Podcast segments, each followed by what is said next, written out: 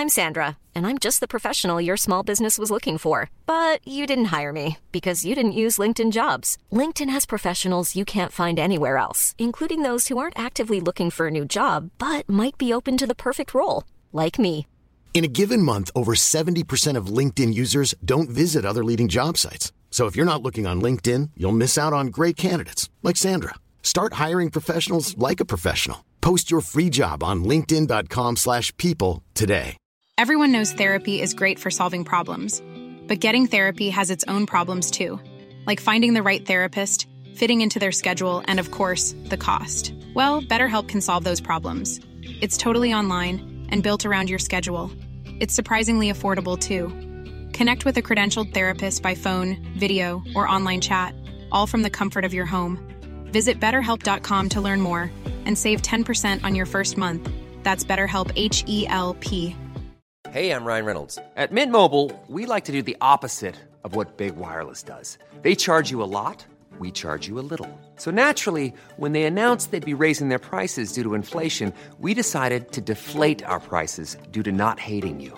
That's right. We're cutting the price of Mint Unlimited from $30 a month to just $15 a month. Give it a try at mintmobile.com slash switch. $45 upfront for three months plus taxes and fees. Promo for new customers for limited time. Unlimited more than 40 gigabytes per month. Slows. Full terms at mintmobile.com.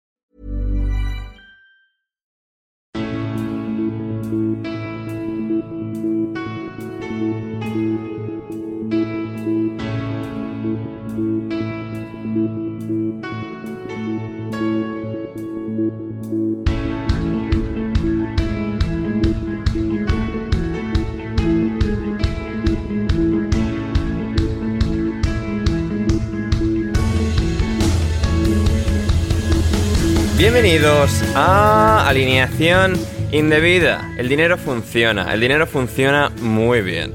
El Newcastle termina la decimosegunda jornada de la Premier League en puestos Champions.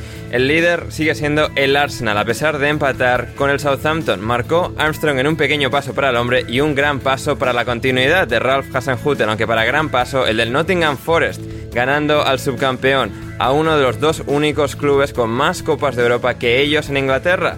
Son seis las que tiene el Liverpool y cuatro los goles que marcó el Aston Villa sin Steven Gerrard. O también el Leicester, todavía de Brendan Rodgers. Aunque para cosas de entrenador ninguna más que esa sabrosa batalla táctica entre Chelsea y Manchester United o el riesgo que corre el puesto de Jesse Marsh. Todo eso y mucho más hoy en alineación indebida. Y para ello contamos con una alineación que comienza por Gonzalo. Carol, ¿cómo estás Gonzalo? Hola Ander, la verdad que, que muy bien, tranquilo como siempre. Eh, sufrimos un poquito con el partido del, del Chelsea United, eh, otro baldazo de agua fría, uno más para los hinchas del Chelsea esta temporada, pero bueno, acá estamos para poner el pecho como siempre. La, la dices como si hubiese sido un 5-0, sin vergüenza. Pero a ver, es una consecución de, de decepciones, igual, bueno, el Chelsea venía bastante bien, eso igual después lo vamos a hablar, obviamente. Sí, así es. Y porque a veces no es suficiente, solo un argentino está hoy con nosotros por segunda vez, Santiago Bauza. ¿Cómo estás, Santi? Hola, Ander, muchas gracias por, por volver a invitarme. Es un gesto que, que aprecio mucho. Eh, y bueno, eh, estoy. Obviamente que no, no, no fue el mejor partido de ninguna manera eh, el, el Arsenal, pero la realidad es que los resultados han ayudado de gran manera. Así que no me, tampoco es que voy a quejarme demasiado. No, fantástico, fantástico. Y finalmente, porque no todo va a ser argentinos, la representación brasileña, Héctor Crioc. ¿Cómo estás, Héctor? Hola Ander, ¿qué tal? Hola Comando Argentina. Eh, muy bien, muy bien, muy contento, ¿eh? muy contento de que, de que, bueno, yo llevo demasiado en Europa, pero que el Comando Sudamérica por fin se esté adueñando de alineación indebida. Imagino que esto es un plan de los tuyos para preparar el Mundial o algo así, y no nos daremos cuenta y esto será el principio de algo grande, pero me, me pillaste buscando sábanas en Birmingham porque tengo que comprarme sábanas nuevas y, y veo que, que en Birmingham lo- el tema lo, lo controlan, pero no, no sé, estaré buscando algo mal, voy a buscar con, con Stevie a ver si, si hay alguna marca o algo así que, que estén vendiendo por allí. Sí, sí, sí. Em, ¿tu, cama es buena, eh, Héctor? O sea, porque la, la de Aston Villa aparentemente, o sea, es eléctrica y, o sea, con mando a distancia. Sí, a ver, yo, yo tú sabes, Ander, que yo me despierto temprano para ir al gimnasio y últimamente me está costando y como he visto esto de, de, Gerard y he visto hoy lo del Vila, digo, pues me hace falta unas sábanas pues que, me saquen de la cama, ¿sabes? Y, aquí estoy buscando, pero no doy con ello. No sé, a ver si de aquí al final del programa lo, encontramos. A ver si al final eh, lo encontramos, así es. Como encontrar, encontró la victoria el Newcastle en campo del Tottenham. Victoria de los chicos de Eddie Howe por 1-2 bajo un absoluto diluvio. En Londres, en la segunda parte, empezó a caer una tormenta eléctrica eh, sobre Londres, eh, en los cielos de la capital inglesa. Esperemos que Manu esté bien, porque Manu estaba ahí a, pie, de, a pie de calle teniendo que contarle movidas a la sexta sobre primeros ministros ingleses y demás. Esperemos que no. Bueno, no sé, tampoco le deseamos el mal de esa manera, ¿no, Gonzalo? Sí. sí. Bueno, eso tú, Gonzalo, pero porque eres mala gente. En todo caso, em, como decía, el Newcastle logró ganar en un partido nuevamente, no del todo sorprendente, segunda derrota del Tottenham, derrota consecutiva.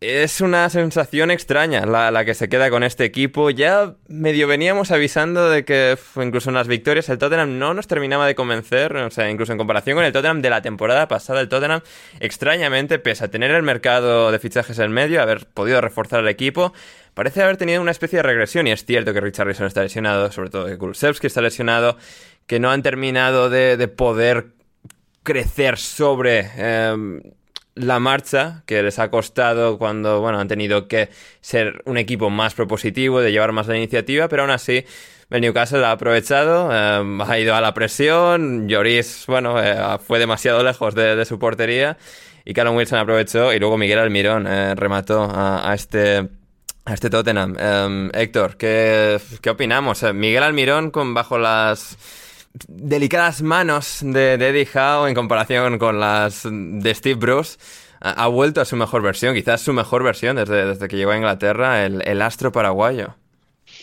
Sí, lleva, no sé si son tres partidos marcando, creo, seguidos. Es que como hay tantos partidos ahora, ya no sé si son tres o cuatro. sí, son, seis goles en, en 12 partidos que tiene. Claro. Eh, por, por, por, poner un poco orden, eh, claro, lo del, lo del Tottenham, pese a que Betancourt me, me, encanta, me gusta mucho y me parece que ha hecho un partidazo, pese a que, han perdido. Eh, claro, es que no puede jugar con, Emerson Royal en una banda, con, con Dyer y, Mina y luego con eh, Bisuma. Bisuma, yo creo que no sabe no, el, Mina no, Héctor, el otro colombiano. El, perdón, sí, Davinson. Davinson. No sé por qué me, Dos grandes defensas del balompié. Dos, claro, sí, debe ser eso. Dos genios de, la defensa colombiana. Pero que no, no puede jugar con, eso y Bisuma me da la impresión de que no tiene muy claro todavía quiénes son los jugadores del Tottenham. Eh, eso supone que la creación del Tottenham es no es buena porque se confía mucho en Kane cuando hace de número 10 y vuelve, claro, pero no puede Kane volver para luego dejar a Son eh, solo arriba porque no es que pierdes muchísima, eh, muchísima referencia ofensiva y el equipo se te queda muy largo. Eso junto a el medio del campo del, Newcastle es realmente bueno, lo hemos dicho 50 veces, lo buenísimo que es Bruno Guimaraes, eh, Willow que ha hecho un partido muy bueno y Joelinton, o sea, si, si hay un, premio en algún sitio de estos de Golden Boys o Balón de Oros a la, a la reconversión, tienen que darle pues dos o tres años consecutivos a Joelinton, porque yo de verdad no he visto nada igual en mi vida, que me perdonen los de Kimmich y todo eso, yo no he visto nunca un cambio tan grande en un jugador en, todos los años que llevo viendo fútbol, sobre todo por el, por el, rendimiento que da, tanto en creación, tampoco te voy a decir aquí que sea eh, Luka Modric, y, en físico y en, y en despliegue en el, en el medio del campo.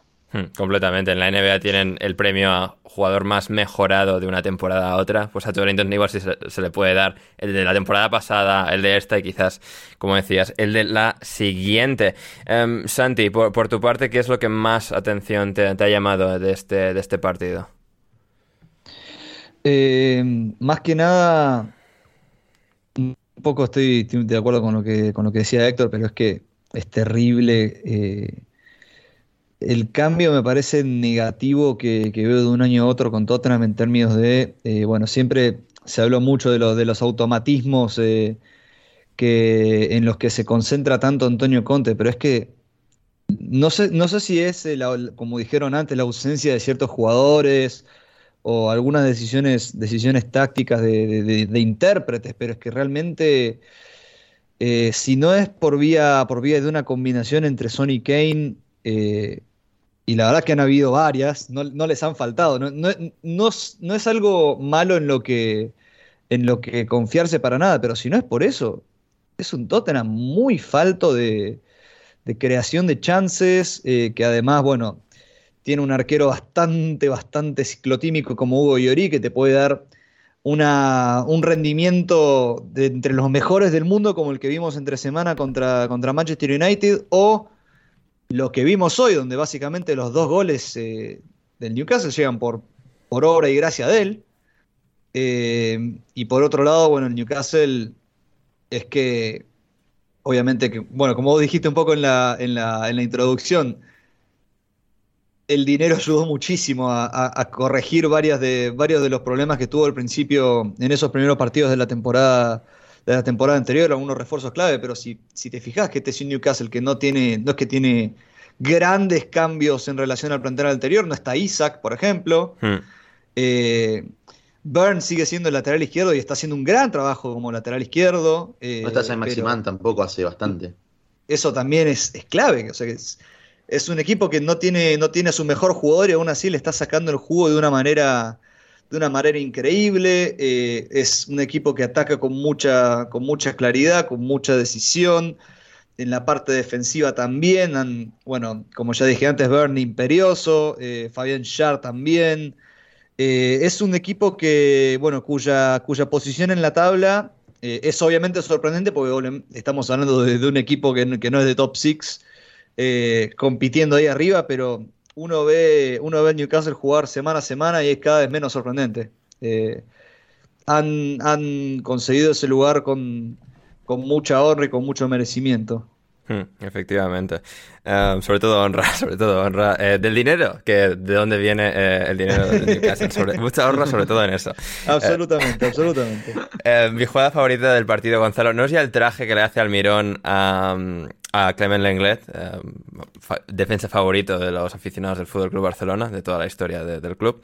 Eh, es, es como Dan Burn, al que mencionaba Santi, roba en la presión, básicamente en la posición de extremo derecho. O sea, porque yo estaba viendo la repetición, de repente está Dan Burn ahí recuperando, es como, ah, no, ha venido desde el lateral izquierdo, que es donde está jugando, ha recuperado el balón en la otra punta del campo, se lo ha dado al mirón y han marcado ese gol del que pues, el Tottenham no, no ha podido sobreponerse. Es cierto que en la segunda parte va llovido mucho, el campo estaba más lento y el Tottenham, bueno, pues las dificultades que ya tiene, que ya hemos repasado. Impresionante. Sí. Lo, lo, del segundo tiempo es impresionante. De 45 minutos se han jugado 10. Sí, sí, sí. Todo el, tiempo que hicieron los de Newcastle, unas ratas, pero espectacular. Eh, te digo que dependiendo del equipo que lo hace, obviamente, acá no vamos a mentir, dependiendo del equipo que lo hace, uno le molesta cuando se lo hace en un equipo de Antonio Conte, que te sentás a disfrutar, que eso, obviamente. Tremendo Gonzalo, ¿eh? o sea, a pesar de aquella liga de 95 puntos con Conte, o sea, esa se inquina, ¿eh? no, yo, yo lo, lo, banco por eso, obviamente, pero bueno, a su vez es gracioso por cómo se enoja él, por lo ah, general. y, y, bueno, después porque también. Cuando está dando direcciones también, gesticulando mucho y el balón está yendo como hacia el otro lado y nadie le está mirando y él sigue haciendo gestos con los brazos y. Sí, sí, sí. sí. bueno, aparte de que después el, el Tottenham tiene cada personajito también, eh, o sea, Dyer, eh, Bentancur, que hoy, hoy hizo un muy buen partido Bentancur. Eh, pero hoy se hacía el temperamental y a también. es, un equipo muy le, le, cortás una, a Bentancur le cortás una vena y sale, sale aire, ¿entendés? Entonces, eh, si vamos al caso, eh, es muy gracioso ver cómo, cómo, les pasa eso, cómo se enojaban hoy justamente con cómo hacían tiempo los, los jugadores de Newcastle, pero pero nuevamente creo que yo creo que no sé si estaremos todos de acuerdo pero muy probablemente estamos hablando de Howie como junto con, creo que Arteta y, Marco Silva son los tres mejores entrenadores de lo que vamos de temporada. Sí, sí, sí. Habría que, si Graham Potter hubiera seguido en el Brighton, eh, ahora eh, lo tendremos que incluir ahí, pero, pero creo que esos tres por ahora son los mejores y, y lo del Tottenham es espectacular, sobre todo bueno por lo que menciona Santi. Eh, tu fichaje estrella por el cual desembolsaste una cantidad absurda de dinero se lesionó eh, y siguen estando ahí con Callum Wilson eh, reviviendo su carrera, aunque bueno, le duela, imagino, a, a Héctor. después, bueno, tenemos el hecho de que le faltan piezas claves también del equipo porque tienen que recurrir a jugar con Longstaff, por ejemplo, porque no está Tiene mucho mérito que el Newcastle funcione con, con, Matt Longstaff de, de medio centro. Son Longstaff, perdón, Matt era el otro que era malísimo. Matt y el, burro que debe estar en, el Transmir en un equipo de estos, está, creo, si mal no Lo, lo, último que me suena es el Mansfield de cuarta división. Si está en tercera o cuarta, perdón, que, no sé quién habló, Santi fue. Igual, ojo, ojo que hoy, hoy también hizo su, su regreso esperadísimo John Joseph, John Shelby. Así que hay que ver. O sea que, que Shelby realmente siempre es un jugador que me pareció que en el Newcastle sorprendentemente rindió muy por encima de lo que siempre esperé de él. Así que si vuelve ahora es un momento ideal para que lo haga y para que intente por lo menos eh, volver a, ocupar el puesto que, bueno, que las lesiones y algunos grandes fichajes le, sacaron. Sí, también, y bueno, y obviamente creo que hay que hablar también de, la saga central de este equipo junto con Nick Pope, que Nick Pope otra vez ha hecho un par de intervenciones de, muchísimo mérito, y, después la saga central con Shari y Bodman son una saga muy complementaria eh, a mí, bueno, Fabián ya, ya saben que me, fascina, eh, está loco, está completamente loco porque hace estas subidas eh, por, conduciendo por, por zona interior, gambeteando rivales que no tienen ningún tipo de sentido, y después de esa Botman ya un central mucho más tradicional, que es muy bueno en los duelos aéreos y, demás, y creo que hacen una dupla excelente, sin lugar a dudas, y a ver, al final el Newcastle como equipo es, es un muy buen equipo, súper ultra competitivo, y que no es casualidad que también este Tottenham, que como bien dijiste Andrea al principio, nos venía dejando dudas pese a, ser un equipo que gana puntos, por una cuestión también de la calidad que poseen, sobre todo en mitad para adelante, no nos sorprende tampoco que, el resultado y el, trámite de partido en sí haya sido el que fue. Hmm, efectivamente. Y hablando de partidos, de, trámites, de partidos que quizás se esperaba que fuesen mejores para una de las dos partes especialmente, nos pregunta, eh, amiga del programa Inés Álamo, ¿por qué el día que veo el partido entero, porque no trabajo, el Arsenal juega a las canicas? Héctor, eh, ¿cuál es la respuesta a la pregunta de Inés? Eh, no siempre se puede ganar, no siempre se puede ganar. Es... Bueno, el, Arsenal estaba acostumbrando a su gente a lo, a lo contrario, a que sí se puede ganar siempre. Ah, el Arsenal ha podido meter tres goles en la primera parte, pero, pero fácilmente además. Gabriel Jesús hoy es que no ha entrado, pero, pero sí que se ha movido muy bien y ha generado ocasiones en un sitio en el que no es fácil porque había pocos, pocos espacios y, el Arsenal te diría que, vamos, eh, tres goles ha podido meter la primera parte. Hoy no han entrado y luego en la segunda parte, pues, pues bueno, estas, estas cosas ocurren y, y el Southampton no es, bueno, iba a decir Nottingham Forest, pero no es el Bournemouth, digamos, no, no es un equipo que, que, no apriete, porque lo que se hace es que es apretar, tiene un, equipo joven, eh, War además le, gusta pegarse con todo el mundo también, algo que, me sorprende porque me parece un jugador muy fino de, de, cuerpo, pero debe, debe ser toda fibra porque va, ah, va a muerte, va, a pegarse con gente mucho más, más, más fuerte que él.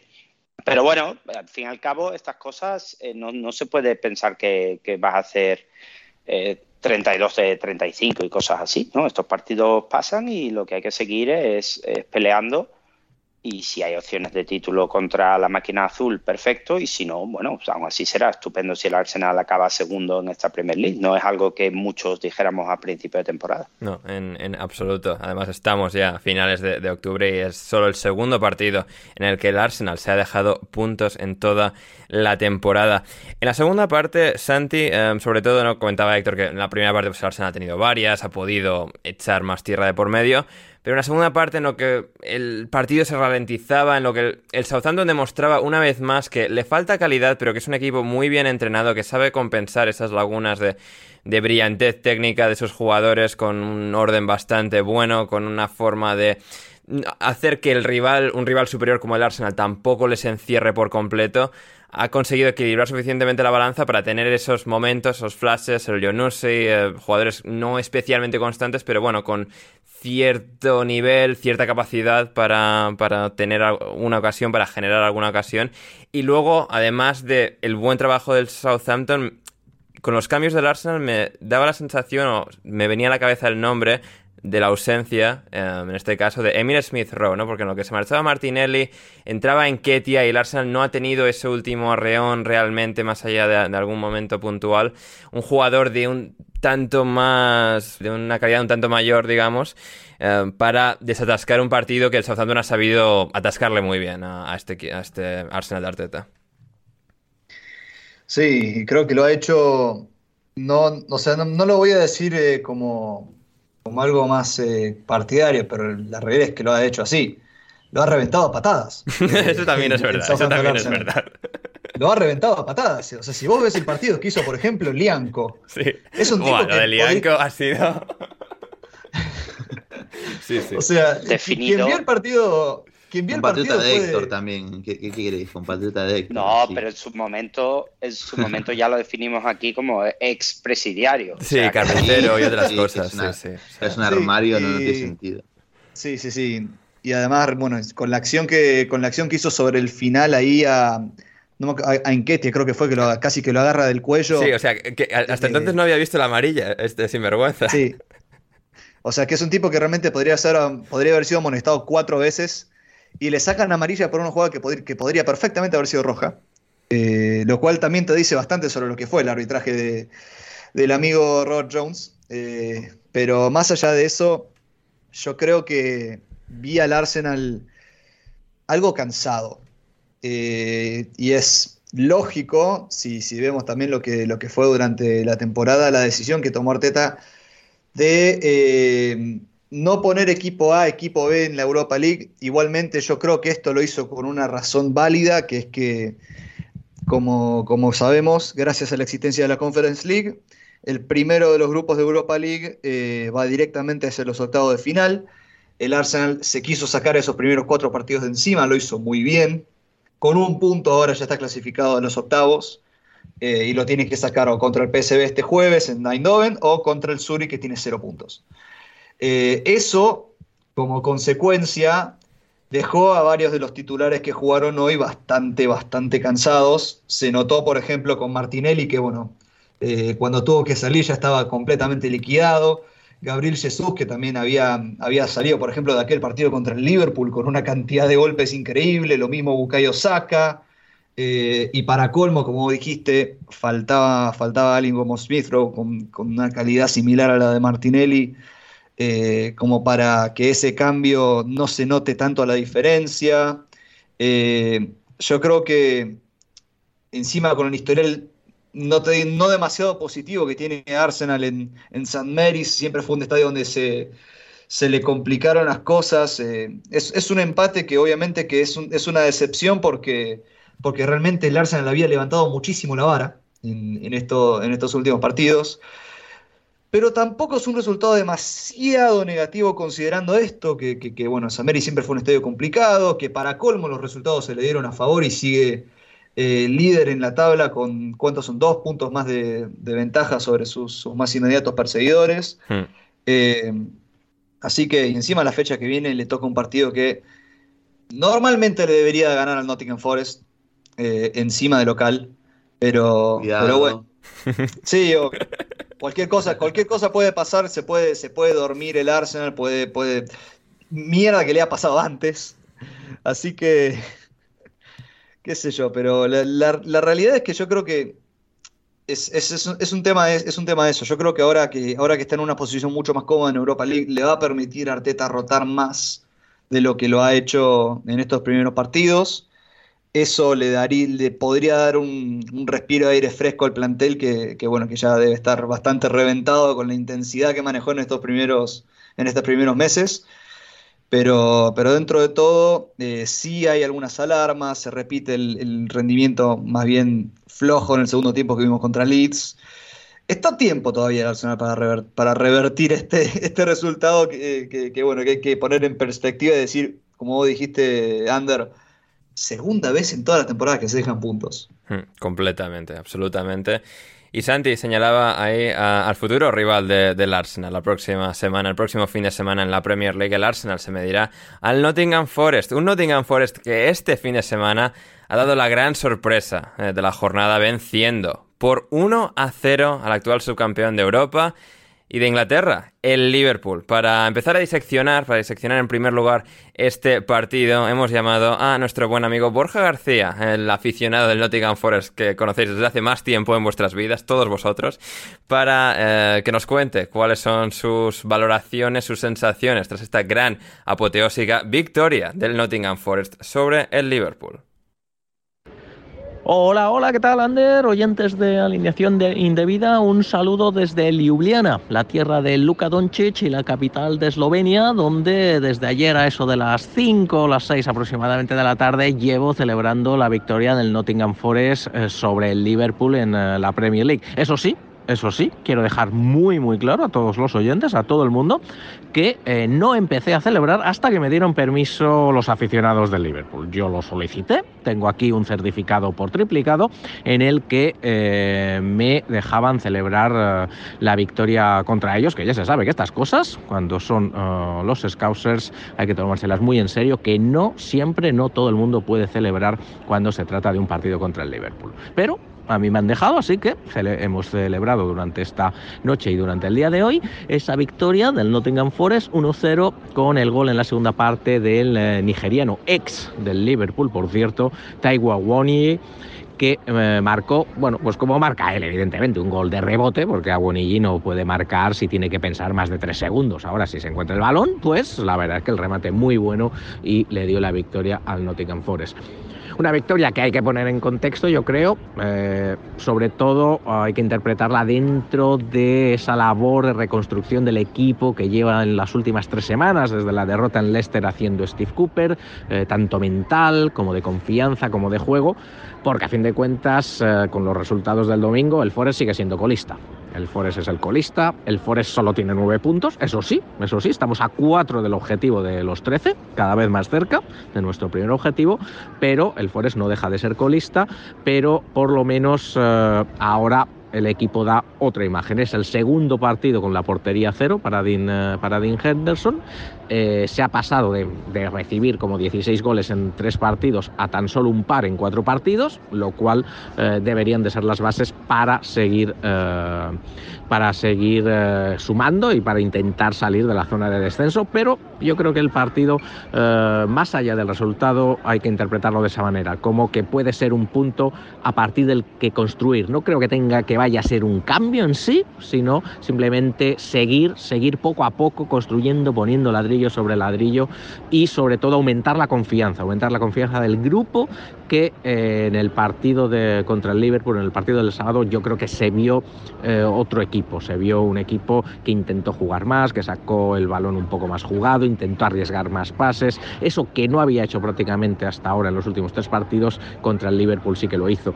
Y también un poco provocado por el Liverpool, un Liverpool al que yo vi muy pasivo, desde luego este no era el Liverpool de hace dos, tres años, es un Liverpool que jugó muy pesadote, que no tenía ritmo de juego y sobre todo que no presionaba, si es verdad, estaba arriba, si es verdad que el equipo estaba más arriba de lo que estaba el Nottingham Forest en su campo, pero no presionaba, no había dos contra unos, no había esa urgencia de ir a por el jugador con el balón, que fue algo que me sorprendió y que le facilitó al Forest eh, el juego. Eh, pero bueno, eh, a pesar de ello, yo creo que el Forest supo jugar. Se jugó el partido a lo que quiso Steve Cooper. Yo creo que Steve Cooper le dio un baño táctico a Jürgen Klopp, tanto desde el inicio como luego con los cambios al pasar a defensa de 5.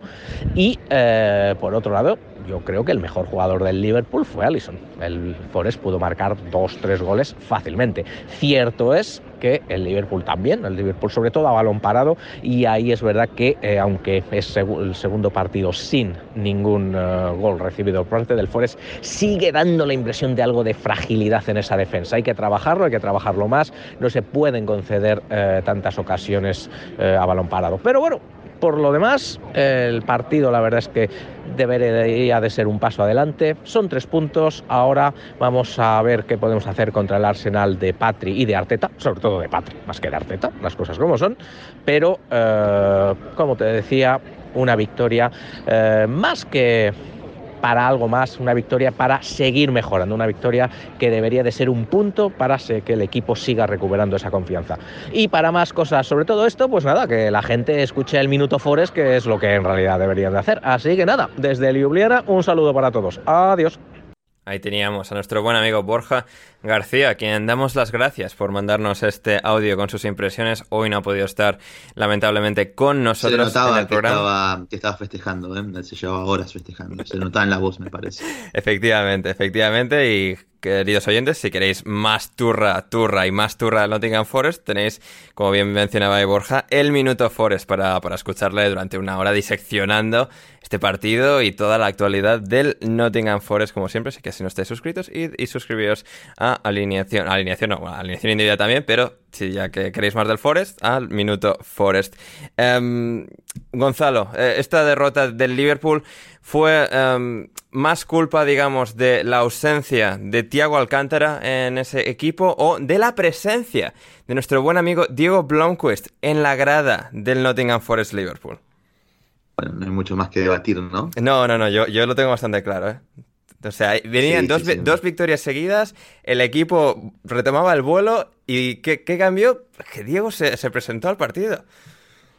Encima sin Borja. Encima además. sin Borja, Sin Borja sí. dando vueltas Sí, por ahí. sí.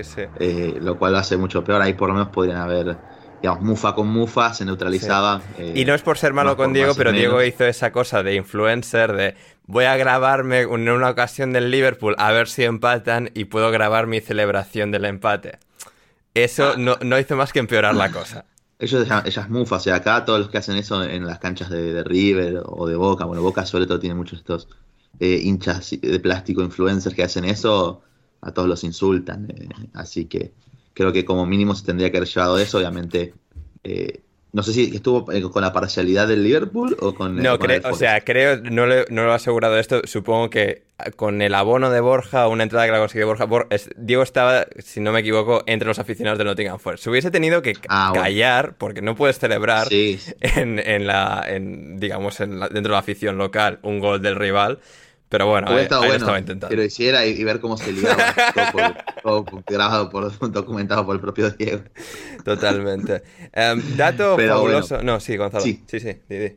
No, que, que iba a decir que se notó tanto la ausencia de, de Thiago como creo que sobre todo eh, en esta configuración con este 4-4-2 que ya utilizando Klopp, yo creo que ha notado la falta de Darwin. eh. Y Que insisto que podemos decir muchas cosas malas de, de Darwin, su falta de finura en un montón de, de resoluciones, pero con toda esa actividad sin balón para estirar sobre todo la, la defensa del rival. Sí, o para a los defensas rivales tampoco viene mal. O sea, por eso, ante, ante una defensa con Maquina y, y Cook, eso hubiera sido bastante beneficioso para, para el Liverpool. Igual el Liverpool generó chances, generó ocasiones, no las logró transformar y apareció un Henderson que, que ha hecho un partido digno de los que se marcó en los primeros 3-4 partidos.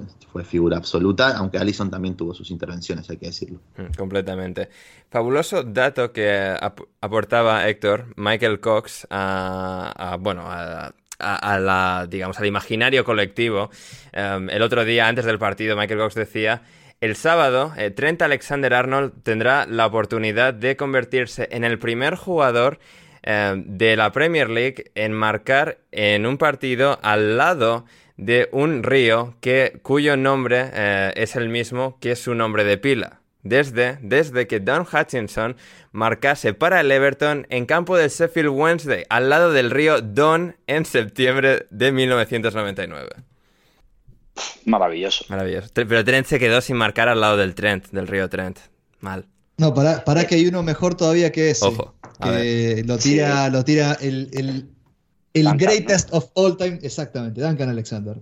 Es eh, Taiwo Awoniyi, es el segundo jugador, es el segundo jugador con Inwa en su apellido, Sí. y el Never Walk Alone, a- en hacerle un gol por Premier contra Liverpool después de Víctor Wanyama. Efectivamente. Qué, qué maravilla. Gigante. Eh, yo tengo una, una pregunta relacionada con goles que no puedo dejar de hacer hoy a, a mi amigo Gonzalo Carol. Eh, teniendo en cuenta que no está inflando sus estadísticas en partidos como estos, ¿tú crees que Mohamed Salah llegará a los 20 goles en Premier League? Y por lo que parecería, ¿cuántos le lleva Salah en la temporada para empezar? Buena ¿Cuántos debe tener? A ver, si lo En Premier, debe tener tres, creo. Sí, 2, 3 y 3 diría que sí. Ahora te lo confirmo.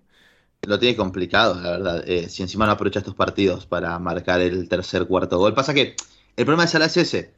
El, el Liverpool marcó tres el goles, primer sí, y el tres segundo goles gol. de Salah en, en esta temporada de Premier. Claro, es que lo que digo es, el problema de, de Salah es que el Liverpool está siendo incapaz de marcar el primer, el segundo y el tercer gol para que él después pueda marcar el cuarto, quinto y sexto.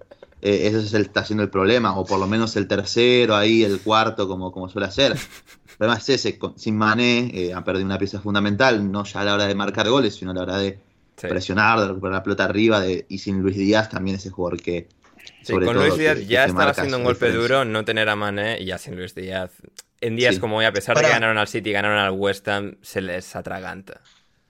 Gonzalo, vos estás diciendo entonces que, que Mo Salah es el Julián Álvarez del Liverpool. Grande. Podría ser, igual Julián. No, la diferencia es que Julián, eh, no sé, preguntemos. preguntemos ¿Santi, Santi, vos eras de Boca? Ahora empiezo a dudarlo. Vos eras No, independiente. soy- yo soy independiente. Vos eras independiente, está, claro, claro. Bueno, la diferencia es que Julián sí ha marcado goles en superclásicos, goles importantes también. Así que no sé Salah si puede decir lo mismo. Tres goles tiene Salah, confirmarlo. Pero bueno, a ver, en realidad sí sería Salah, sería, o sea, sería Julián Álvarez cada ves que enfrenta a Patronato, se podría decir. Ay, madre mía, madre mía. Eh, no patronato, pero sí que jugaron en el Etihad, Manchester City y Brighton. Seguramente el segundo y tercer mejor equipo del mundo después de patronato. Pero eh, aún así, dos muy buenos equipos. Y al final, a pesar de que el Brighton, Gonzalo tuvo esos flashes, esos grandes momentos de, de brillantez futbolística, de sacar la pelotita jugada desde atrás, combinaciones al primer toque, eh, fútbol champán. El City tiene a los jugadores para marcar, la artillería. Erling Haaland destruyendo a Aaron Webster. Es una cosa, o sea, ese, ese monstruo de las nieves, ese, ese yeti atlético que es Erling Haaland eh, Sí. para, para ganar el partido. ese tap in merchant, también hay que decirlo, Madre que es Erling Brock Haaland. Eh, pero bueno, al margen de, de esto, eh, sí, a ver, yo, yo lo que, viendo que encima después eh, el Brighton tiene que enfrentarse ante, ante el Chelsea, es que también el, el momento en el que Graham Potter decide salir de- del Brighton para ir al Chelsea no puede ser peor, porque es que el calendario que, ha- que tiene de Servi, que ha tenido en las últimas fechas, y que todavía le queda enfrentarse al Chelsea, eh, no puede ser más cruel realmente para un equipo que cambia de entrenador, no por una cuestión negativa, sino justamente porque su entrenador se va a un club superior. Al Forest deberían llega- ganado, eh, también te digo, si no fuese porque vuelve, que es inútil. O sea, Ah, bueno, también, sí, sí, bueno, pero digo, a lo que voy es, los rivales son muy complicados y, y obviamente al final lo de, lo de ser bien el Brighton tiene mucho que, tendrá que tenerle paciencia. Yo incluso hasta viendo comentarios o tweets en los resultados finales del Brighton, ya muchos piden la, la cabeza de- del ya, porque creían que con Gran Potter iban a ganar la liga. O sea, esto con Sí, Gran Potter sí, yo estoy sí. convencido de que hubiese pasado prácticamente tal y como ha sucedido. Sí, hubiera, hubiera pasado lo mismo, quizás con algún otro punto sacado en una de esas.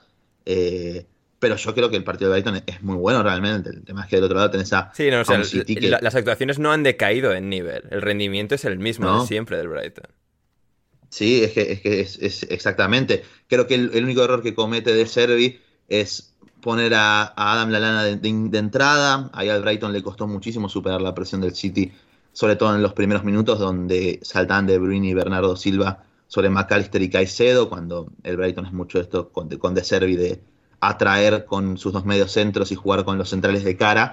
E O sea, incluso te diría, en, o Sí. sea, en defensa de Servi, que, que ni lo hemos mencionado en el podcast porque ocurrió de repente un lunes por la mañana después de grabar, se les ha retirado Enoke Unwepu, o sea, un jugador clave del centro del campo por un problema que le han descubierto cardiovascular y, bueno, por Sí. precaución ha, ha decidido retirarse. Y claro, eso les ha quitado a un efectivo del centro del campo, ya se fue Bisuma en verano y, y la- y también ha hecho el cambio, bueno, esto de probar a la lana más arriba en vez de McAllister, pero es decir, ha, ha habido ese atenuante extra que si jugase en Wepu de medio Sí, centro, igual, puedes jugar McAllister más arriba y tendrían un poco Igual ese en plus. Wepu venía siendo, igual en Wepu venía siendo suplente también. eh, o sea, Ya, pero, te quiero decir, o sea, ahí si la lana ves que no está bien y tal, sigues poniendo a McAllister más arriba. Ah, no, no, es que, es que en realidad lo, lo que hizo fue retrasar a Trossard, que es lo que me sorprendió, sí. eh, y, y quitar a, a- a Estupiñán, Hmm. o, o cambiar a Solly March como después hizo, que puso a Solly March por la izquierda, entró Lamptey y ahí el Brighton empezó a salir mucho mejor por atrás. Creo que ese fue sobre todo el, gran cambio en el segundo tiempo que, le permite al Brighton volver a meterse en partido con, con el gol de Trozar, es el cambio de, la lana que sale, ingresa justamente Lamptey, eh, puede enviar a Trozar nuevamente a, a ser compañero de punta con Welbeck, porque el problema principal es que, a ver, en un equipo que ningún jugador eh, es un jugador acostumbrado a marcar grandes cifras, Trossard es ese jugador, el jugador más productivo que tenés y el que más duelos es capaz de ganarte, tanto por arriba como por abajo, porque físicamente es una bestia, pero eh, si lo alejas encima de esa zona donde puede marcarte más diferencias, creo que es un error al margen de la lectura que pueda haber hecho el, entrenador italiano con este partido. lo cierto es que el primer tiempo le pasó por arriba por completo a un Laliana que estuvo muy aislado en todo momento. Y a partir de ese cambio de, trozar, de acercarlo nuevamente a la delantera, de poner a Solimarch por izquierda y a Lamptey por derecha, ahí Brighton empezó a salir y empezó un poquito a desdibujar, incluso a incomodarlo eh, al City, recuperando la pelota muy cerca del, área. Lo que hacía mucho el Brighton era armar esa especie de, de rombo para encerrar a Rodri y forzar a Ederson a jugar en largo. Y bueno, de hecho, así es como llega eh, el, primer gol del City, un pelotazo a espalda de Luis Dunk que Jalan gana, que Robert Sánchez sale a cualquier lado. Eh, no entiendo qué es lo que quiso hacer ahí. Y, de esa manera abrió el partido. Pero bueno, era una situación que el Brighton estaba como imponiéndole al City jugar en largo sobre Haaland, eh, buscando que el, el noruego ganase ese duelo, que al final terminó sucediendo, ¿no? Pero creo que es positivo de todas maneras, pese a la derrota, obviamente. Después, bueno, sucede lo que es el penal, que ¿Es penal para ustedes realmente? A mí, yo tengo mis dudas todavía. O sea, entiendo que hay contacto, yo entiendo que Bernardo deja la pata, es muy vivo en eso también, eh, pero al dejar la pierna a él y viendo la repetición, no estoy, a mí me quedan dudas todavía con ese penal que, marcó el 2 Es una de esas cosas que si lo das, lo dan, y si no, es, es muy... para donde caiga la moneda. Claro, si no lo dan, si me hubieran dado hubiera estado bien, si fue penal, bueno, también estuvo, estuvo bien. Y, y nada, después el Brighton empieza a mejorar ahí, marca el descuento. Alexis McAllister estuvo espectacular, otro partido más, eh, dominando incluso por, varios minutos, eh, sobre todo desde que eh, marca el gol del Brighton hasta que es el, justo el gol del el, tercero del City. El Brighton está en su mejor momento cuando llega el gol definitivo de, del equipo de Pep. Y McAllister tiene mucho que ver en esto, superando la presión del City, juntando jugadores ya en la frontal del área de, de Ederson. creo que hizo un partidazo pero bueno, después llegó Kevin De Bruyne con toda la calidad que tiene, la puso en un ángulo y el partido. Ese gol es que, es que, es una locura. O sea, la, la, precisión que tiene De Bruyne para marcar tantos goles desde fuera del área, es ese disparo y que, que sea tan plástico y tan espectacular y, y tan precioso de ver, es, Tremendo, sí. tremendo. Sí, sí, fue, fue, espectacular. Y muy bien, pues esa fue la victoria del Manchester City de Guardiola sobre The Servi, donde no hubo ni ganador ni perdedor, fue en el Chelsea. Manchester United empate a uno, Santi, entre dos equipos todavía encontrándose, intentando descifrar cuál es la mejor combinación de jugadores, con algunas, quizás lagunas más pronunciadas, sobre todo en el caso del, del Manchester United, pero bueno, dos equipos en progresión y que al final pues se acabaron anulando hasta cierto punto porque no fue el gran partidazo que fue el Liverpool-Manchester City de la semana pasada, entre dos grandes, entre dos equipos peleando por entrar en puestos Champions. Fue una actuación bastante más meticulosa, medida por parte de ambos, donde McTominay parecía que iba a inclinar la balanza a favor del Chelsea, muy a su pesar, con ese penalti que convierte Jorginho, pero el sustituto de McTominay no en este partido, pero sí en, en, general, en global, en este Manchester United, que es Carlos Enrique Casemiro, apareció con ese gen Champions del Real Madrid para empatar el partido y rugir de manera espectacular hacia la grada del Manchester United, empate a uno. ¿Qué, ¿Qué, impresión te dejó este partido? ¿Qué, ¿Cuál es la principal lectura que, que haces del choque? Y la principal lectura es eh, que, bueno, yo no creo estar de acuerdo con vos en que no hubo un ganador. Hubo claramente un ganador, pasa que no estaba jugando ese partido. Ojo, tengo miedo, ¿eh? Es el Arsenal, claramente. Ah, el Arsenal, vale, vale. menos mal. Sí, sí, sí. Eh, estoy, de acuerdo, estoy de acuerdo en, lo del Arsenal. No sé, qué, no sé qué esperabas que fuera a decir. Uf, eh, un jugador que no estaba en el, en el partido, ¿puede ser? Que... Nah, nah, no, no me pongas a hablar de eso, por favor. ¿Cómo va a ganar? No, yo no quería, pero o sea, si llegas a ser un, o sea, un cristiano sexual, en este caso, hubiese respondido que el United hubiese ganado con Cristiano, ¿eh? Lo sé. Anda, soy argentino. Ya, pero es que pero el otro que tienes, el otro argentino que hay ahí, también es argentino y, no por ello Nah, deja de no ser cristiano dicho, no. sexual. Sí, pero no hubiera dicho eso. No ya, soy, no, no, tú no, soy- no eres así de lamentable. Eso, no soy Manuel Sánchez. eh, efectivamente. Por te lo. Ay, No, pero- Sí, el partido. No, igual hablando en serio, es más. eh, o sea, en, ataque realmente la, la- diferencia fue que, que, bueno, que Chelsea también estuvo rápido para. Muy rápido, de hecho, demasiado eh, para, para recular, para, para bueno, hacerlo, hacer la- las modificaciones que necesitaba hacer en aquel momento, aunque desde afuera se, se considera un poco fuerte todavía sacar a un jugador en el primer tiempo, eh, como fue el caso de Marco Curela, pero eh, lo que terminó siendo fue básicamente nivelar la balanza y darle un poco más de peso en ataque a un Chelsea que, eh, que bueno, que estaba, no la estaba pasando del todo bien en esos primeros minutos. eh, pero bueno, más allá de eso, terminamos viendo una batalla táctica, si querés, bastante, bastante interesante entre, entre Eric Ten Hag y, y Graham Potter, aunque eso no se haya terminado eh, traduciendo en, situaciones de juego importantes hasta esos últimos minutos completamente frenéticos. Eh, lo otro que también sería interesante ver, que bueno, que vamos a hablar de otra ausencia potente que va a tener Manchester United, por lo menos por la expresión del jugador se notó, que es lo de Rafael Varane. Eh, porque eso obviamente implicaría que sin, se desarma una de las, uno de los pilares fundamentales del, de la remontada que tuvo Manchester United en esta temporada, que es la pareja, la pareja que hacían el francés y Lisandro Martínez. Eh, es interesante también que el cambio que eligió hacer Ten Hag no fue Maguire, sino Lindelof. Eh, que bueno, que tampoco es precisamente un defensor que, dé demasiadas garantías, ni que sea demasiado fuerte en el aire, ni, ni mucho menos eh, hábil con la pelota en los pies, pero, pero bueno, hay que ver cuánto, cuánto cambia el, eh, el approach de, de los rivales de Manchester United a futuro que eh, un, defensor de la, de la fortaleza aérea como Varane eh, esté fuera de la ecuación. De todos modos, es obviamente un resultado, es un resultado que, que bueno, pudo haber sido peor para, para Manchester United considerando cómo, cómo se les había dado vuelta el partido gracias a ese penal de McTominay y, bueno, los festejos, los festejos eh, al igual que en ese partido contra Tottenham, pero obviamente sin, sin el mismo, sin la misma felicidad final, bueno, fueron totalmente enérgicos y con mucha razón de serlo porque parecía que, parecía que no iban a encontrarle la vuelta. Pero bueno, obviamente que este partido deja varias dudas a futuro. Eh, lo de Cristiano Ronaldo, por más que, por más que, o sea, entiendo perfectamente la, decisión de Hag, me, Ten Hag, me pareció totalmente correcta. Hay que ver si no termina pudriendo aún más el, eh, ambiente, el ambiente en el, en el equipo. Fue muy positivo que nadie haya reaccionado en el plantel al respecto. Pero bueno, eh, se acerca el Mundial, se acerca el mercado de enero. Eh, no, proliferan los, los equipos interesados en Cristiano Ronaldo, ni mucho menos. Así que va, a continuar esta guerra fría también entre entrenador y jugador. Mm, Efectivamente, de hecho Jaime Suárez nos preguntaba eh, cuál puede ser el destino de- del bicho en, Navidades. Santi, ¿en Independiente de Avellaneda os interesa un- uno de los mejores jugadores de la historia de- del fútbol? Mira, de pedo le podemos pagar el plantel actual, que son unos burros, imagínate pagarle a Cristiano Ronaldo. Efectivamente, Pero, efectivamente. pero bueno, igualmente, igual respondiendo un poco a esa pregunta, creo que el único equipo así que en el que Cristiano aceptaría jugar, que tenía el más mínimo interés era Chelsea, Hmm. y el que le bajó el pulgar era Tuchel. Mm, Así que hay que ver qué pasa ahí.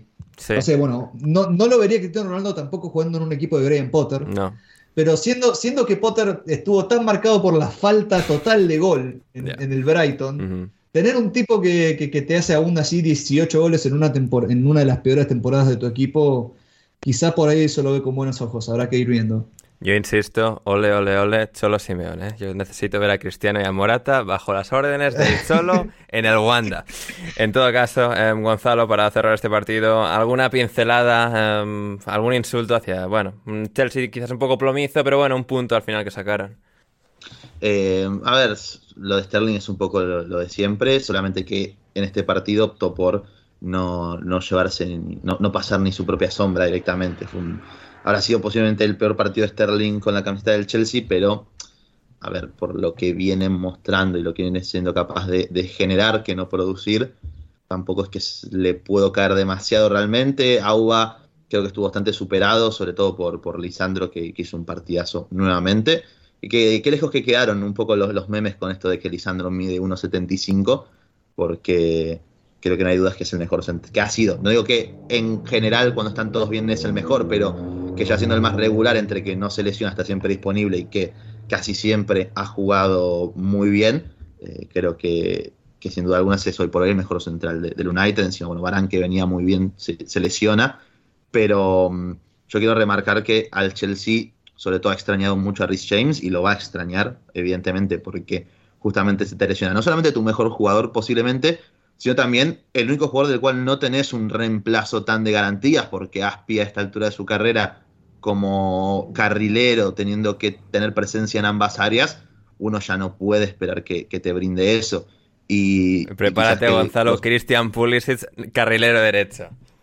Ojo, eh, si, no lo hacen mal, igual no me extrañe, no me molestaría, eh, con que sea capaz de pasarse a alguien y tirar un centro medianamente decente, pero bueno, para eso eh, con el bueno de Christian Pulisic está a, este, en este momento de su carrera eh, es complicado. Aunque ciertamente este partido no, pero el anterior había entrado relativamente bien. Creo que lo de destacar de Graham Potter, que está sufriendo muchísimo, pero exageradamente mucho con la salida de balón para superar la presión del United, rápidamente eh, intervino, sacó a Cucurella, a su jugador, optó por quitarlo, porque también imagino que que sabe que Cucurella no se iba a enojar por eso, entonces lo quitó para dar entrada a Kovacic y tener, sumar una persona más en la mitad de la cancha, donde el Chelsea estaba perdiendo muchísimo, sobre todo porque Jorginho, más allá del gol del penal, creo que hizo un partido bastante flojo también, y que Loftus-Cheek en el perfil zurdo muy, bien no le, no le, no le hace a, su juego. Hmm. No se siente demasiado cómodo, siempre prefiere estar como interior más hacia la derecha. Y entró Kovacic y ahí formando un rombito con Mount en, como enganche, el Chelsea empezó a salir un poquito más, empezó a pisar el área de De Gea eh, y ahí empezó a emparejar un poquito las cosas. Pero bueno, al final creo que el Chelsea termina, incluso con el empate sobre la hora del United, termina sacando demasiado premio. Creo que el United fue superior, ha tenido chances, Kepa fue figura y que estuvo a punto de sacar ese cabezazo de, de Casemiro que hubiera sido una de las atajadas del año por la espectacularidad de la misma. Eh, y bueno, destacar también por último a Carlos Enrique Casemiro, que muchos pusieron la duda sobre él, sobre su fichaje, sobre cómo se va a adaptar a la Premier, cómo va a hacer para superar eh, presiones y a ver. sí, si McTominay y Fred se han, entre comillas, adaptado a la Premier League, Casemiro lo iba a hacer también. Vamos a No, pero aparte de que hablamos de que esto se reconoce muy poco, pero el Real Madrid, desde que con, con Casemiro, también que están Kroos y Modric a su lado, ¿no? Pero Casemiro siendo parte de ese ecosistema, el Real Madrid era uno de los mejores equipos también para superar presiones rivales. Hmm. Y Casemiro estaba ahí y no suponía un problema. Y bien es cierto que Casemiro te puede fallar algún que otro pase sencillo, porque es algo que tiene en su juego, pero es que compensa todo con lo inteligente que es en la lectura de qué espacio ocupar, a tanto a nivel ofensivo como defensivo. Y es que les hace un favor enorme tanto a Bruno como a Christensen tener un jugador eh, como él, no solamente en las lecturas, sino tan, tan contundente y tan imponente en todo sentido. Y esto ha sido un upgrade tremendo y por último también, que con el City, a, raíz del partido del City, lo bajamos un poquito, o sea, bajamos un poco quizás las expectativas, pero creo que el United, al margen de si su juego tan mejor o peor, tiene el técnico que necesitaba y que hace mucho tiempo pedía un equipo como este para poder ir progresando de a poco. Pero creo que cada vez más se empieza a notar la mano de, Ten Hag como entrenador y que le va a hacer muy bien al United en, en cuanto obviamente confíen en él y sepan eh, bancarlo en situaciones que quizás puedan ser un poco negativas, pero eh, creo que con Ten Hag van en una muy buena dirección realmente. Al igual, Héctor, que el Everton con Frank Lampard, ¿quién nos lo iba a decir? ¿Quién nos lo iba a decir? 3-0, victoria sobre el Crystal Palace.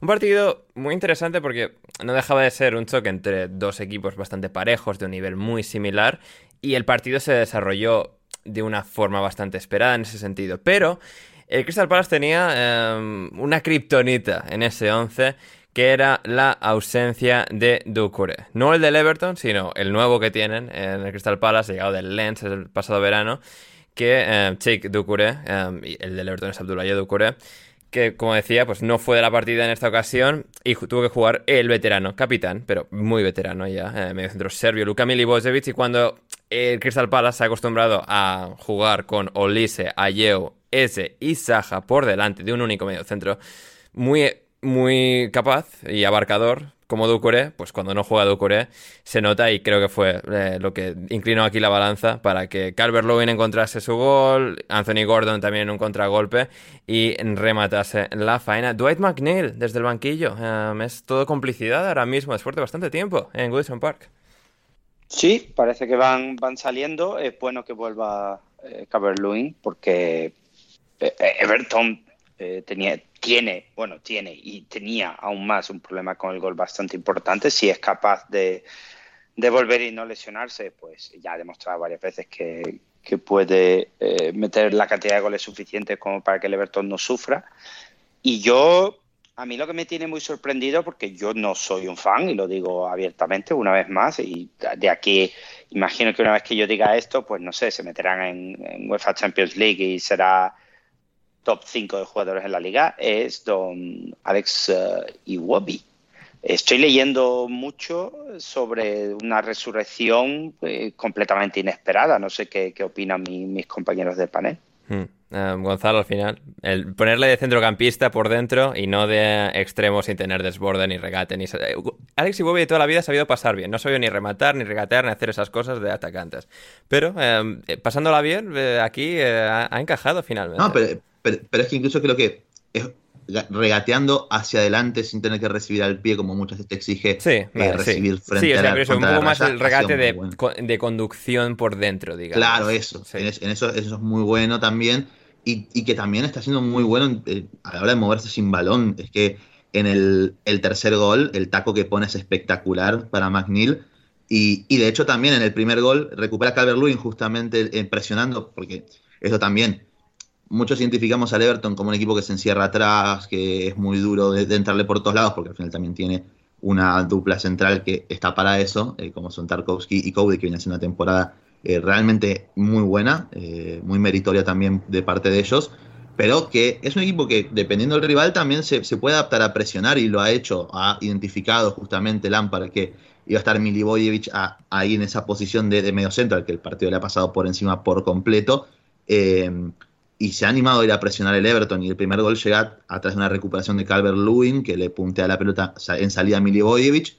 Creo que es, em, no sé si es Gueye o, Gordon que juegan rápido con, con el propio Wobi que hace, una, hace un movimiento hacia afuera para traer a Tyreek Mitchell y después se la da a Calvert Lewin que hace un movimiento de, de un delantero categórico para sacarse encima a Geji y marcar el primer gol y a partir de ahí ya lo que es el partido se le puso muy de cara al Everton y creo que esos movimientos de Iwobi por toda la frontal también demuestran mucho el crecimiento y la madurez que ha tenido como futbolista. E insisto, el mérito que hay que darle a Frank Lampard porque algo que, suelo que, que Ahora vamos a ir a la Villa, Gonzalo, tranquilo. Sí, sí, sí, sí. Eh, bueno, un poquito si querés te doy de paso eh, el paso a la Aston Villa. Es como a Gerard por muy pocas cosas al principio, que está bien que estaba haciendo las cosas bien en los primeros, primer mes, dos meses con Aston Villa, ya se lo eh, ponía, se lo magnificaba de, a un nivel espectacular. A Lampard, cuyo único pecado fue ser despedido del Chelsea eh, y, está, y recalar en un Everton peleando el descenso, ya se lo empezaba a tomar un poquito de, de técnico de Championship. Y ojo, yo entiendo que es comprensión en parte porque hay mucho fanático latinoamericano o de habla hispana del Liverpool, entonces, bueno, esto es normal tenerlas contra Lampard en favor de Gerard. Y porque también el, eh, Gerard es un hijo de puta también, esto no lo vamos a negar. O sea, es, el, es el Guillermo Barros Esqueloto de. Eh, mira, una moto, creo que es la primera que pasa. Pero eh, creo que es el Guillermo Barros Esqueloto de, del fútbol inglés tipo odioso, cara fea, soberbio. si se, que yo pensaba exactamente lo mismo, pero de Frank Lampard. No, es de Frank Lampard igual, ¿eh? No, no de Gerard. Ah, ah, ah. Bueno, no, no, Gerard no. Gerard lo que tiene es que es perfil, eh, como técnico, es un perfil bastante bajo, de hecho. Lampard sí, Lampard es el Guillermo Arce Esqueloto, sí, eso me refiero. Es que es, él. Yo realmente con un amigo, con un amigo hace tiempo que teníamos esa teoría y me, siento muy contento de haber sido reivindicado. Bien, esto es lo que tiene ser argentino, que tener un argentino acá que, que apoya las teorías. Estoy muy agradecido que esté Santi eh, este día con nosotros. Y, bueno, es que lo es. Y yo entiendo que eso también genere mucho odio sobre su figura. Eh, sobre todo, bueno, los hinchas del Liverpool además le tienen mucha manía de un partido en el que discutió con Klopp, si mal no recuerdo. Entonces, eh, un poquito eso también le juega en contra. Pero la realidad es que es un buen entrenador y que ha hecho de este Everton un, un equipo con sus limitaciones, haciendo un buen mercado incluso, pero teniendo por momentos también eh, jugadores importantes lesionados, eh, de ser un equipo competitivo y capaz de, poner aprietos a, cualquier equipo. Después puede ganar o perder, como contra el Tottenham, por ejemplo. Pero así como tiene esos días en los cuales compite y termina perdiendo por fallos específicos, después puede tener partidos como este en el cual pasar por arriba a un rival al que todos tenemos una visión bastante positiva con, con el Crystal Palace realmente, por lo que es Vieira y por lo que son los jugadores que poseen plantel. Entonces creo que es bastante meritorio lo que está haciendo Lampard con, con este equipo, no solo esta temporada, sino desde que ha llegado y que los ha rescatado del descenso, básicamente. Hmm. Y un equipo que ha pasado de no ser competitivo en absoluto, bajo las órdenes de Steven Gerrard, ha pasado a ser todo lo contrario. El equipo más competitivo del planeta que ha pasado del pasado jueves, y que lo comentamos el viernes en el podcast y diseccionamos todo el despido de Steven Gerrard porque ocurrió en directo mientras estábamos grabando. En este caso, tras ese despido y el nombramiento como entrenador interino de Aaron Dex, em, el Aston Villa ha pasado de perder 3-0, Santi, con el Fulham, a ganarle 4-0 al Brentford. Eh, ¿alguna, ¿Alguna valoración de todo esto? Em, me parece que ya había hecho algo, algo de algo de ilusionante sector, pero estamos hablando de una, un, somier, eh, la, adquisición de un somier eh, bastante alevosa eh, por, parte, por parte de los jugadores de, del, Aston Villa, me parece, porque es que en el minuto uno, Bailey estaba marcando goles, Ings ha marcado dos, Bailey ha dado una de esas asistencias, Watkins ha marcado el cuatro después de fallar tres remates y el marcarlo al cuarto. Es como que es como que uno veía desde, el principio el plantel que manejaba Aston Villa eh, y lo comparaba con lo que después terminábamos viendo en, los rendimientos semana a semana y, se preguntaba realmente cómo, cómo era posible que, haya esa desconexión. Obviamente que, bueno, que jugaron, jugaron en contra algunas lesiones, el golpe de Diego Carlos eh, debe haber sido durísimo porque era el defensor que venía a solucionar el problema este de, la izquierda que tenía Tyrone Mings. Eh, la gestión también con el tema de la cinta de la capitanía y los minutos quizás algo excesivos que veía John McGinn, también obviamente fueron cosas que afectaron lo de Gerrard, pero es que es un cambio demasiado brusco pasar de perder 0-3 y despido a meter un 4-0 un equipo como Brentford que, no te deja jamás cómodo. Es como, es como que el despido de Gerrard dio, una, dio un nivel de descompresión a ese, a ese plantel y, de soltura que, bueno, hacen más que obvio casi la,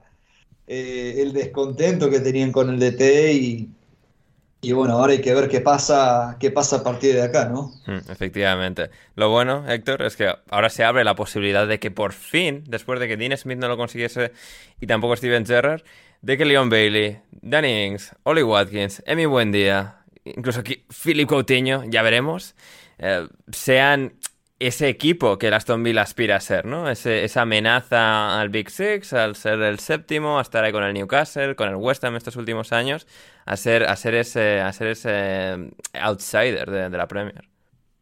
Sí, sobre todo buen día, sobre todo buen día. Eh, Danny eh, yo... Buen día para vos también. yo Dios mío, esto es indefendible. que he visto del, del Vila, eh, no creo que Ins quiera fallar las que falla a propósito. ¿eh? Yo creo que también ha tenido un poco de mala suerte. Pero a mí lo más destacable de todo, de todo esto, eh, por supuesto, siempre es la gente. imagino que habréis visto en Twitter y en todos sitios los diferentes tweets hablando de las negociaciones del Vila eh, diciendo que, sí, que, han hablado con, con, Pochettino y que Pochettino lo primero que les ha dicho es que quién le ha dado su número y que por qué le llaman. Y luego en Portugal también tiene muchas bromas con, Rubén Amorín, el entrenador del Sporting de, de Portugal. Que me sorprende que suene para el Vila mucho más que para el otro equipo que necesita entrenador. Que, es, el Wolverhampton. también sonó, para el Wolves también, me parece, no quise ninguno de los dos lados. Puede ser, sí. Pues en Inglaterra, que suena mucho, que va a venir, en Portugal, que no, que no tengo ningún interés en ir a ese lugar, no me llaman. Así que el típico humor que, nos proporciona la gente en estos casos. Mm. Y yo quiero, yo quiero dejar aquí, porque eh, si no me equivoco, han sido tres entrenadores despedidos, ¿no? Hasta este momento. En Premier, eh, Scott Parker, em, Scott, Bruno y, Gerard, ¿no? ah, y Tuchel. Y, bueno, Potter cambió, no fue despedido, pero cambió entrenador ahí también. Dos de ellos eh, les han hecho la cama claramente y empiezan con la letra S. No sé si queda alguno más con la letra S, pero sí alguno sí, más. Sí, ambos fueron internacionales ingleses, eh, grandes centrocampistas del balompié inglés. Me, preocuparía, ¿eh? Si yo, si, si, mi nombre, si yo tuviera un nombre con la S ahora mismo y fuera entrenador de la Premier League, me preocuparía porque la cama está, está por venir. Sí, están, la, están las sábanas alisadas. Veremos eh, qué tal se le da eh, la cosa como entrenador interino a Aaron Danks, el nuevo entrenador de Aston Villa. Em, y hablando de entrenadores que estaban ahí a puntito de caer y no han caído y de repente Brendan Rodgers ha ganado dos partidos seguidos, Héctor, y con dos porterías a cero. Y, y, esto no tiene mucho sentido porque ahora de repente al Leicester, las cuatro que ha tenido, las cuatro que ha metido, contra el Leeds fue tres cuartos de lo mismo. Y de repente, con más capitán, Madison manteniéndose bien, Wood eh, emergiendo en el rol de central líder de, esa defensa, gol de Barnes, incluso hasta Jamie Bardi, eh, que se pimpló el Red Bull y se puso a volar, le, dieron, le dio esas alas, esa lata, y, 0-4. Fue un gran homenaje al fallecido eh, Dietrich Matschitz, que es el, el CEO de Red Bull. Efectivamente. Sí, sí, sí. Héctor y yo estábamos especialmente tristes en la mañana de sábado tras eh, descubrir esa noticia, ¿verdad, Héctor? Sí, entre eso y lo de Mbappé, es que el tema Red Bull está difícil, ¿eh? Está difícil. Pero bueno, días, días difíciles para los que apoyamos esa gran marca deportiva. Sí, sí, sí. Ah, efectivamente, porque Webu jugó en, el, en Salzburgo, es cierto. Sí, sí, sí. Sí. Eh, el premio quepa, ¿no? Al señor eh, Watt. Yo sigo sin fiarme, pero eh, sí, ahora de repente tiene varias porterías a cero eh, de manera incomprensible. Por eso mismo debería ser el premio quepa, porque nunca sabes por dónde te va a salir después. Eh, no, pues, pues a ver, aquí, aquí el tema de Leicester, por lo menos lo que parece es que cama no hay. No, no, Cama no parece que haya. Así que simplemente una cuestión de, rendimiento con esa defensa. Son malos, son malos, son malos, efectivamente.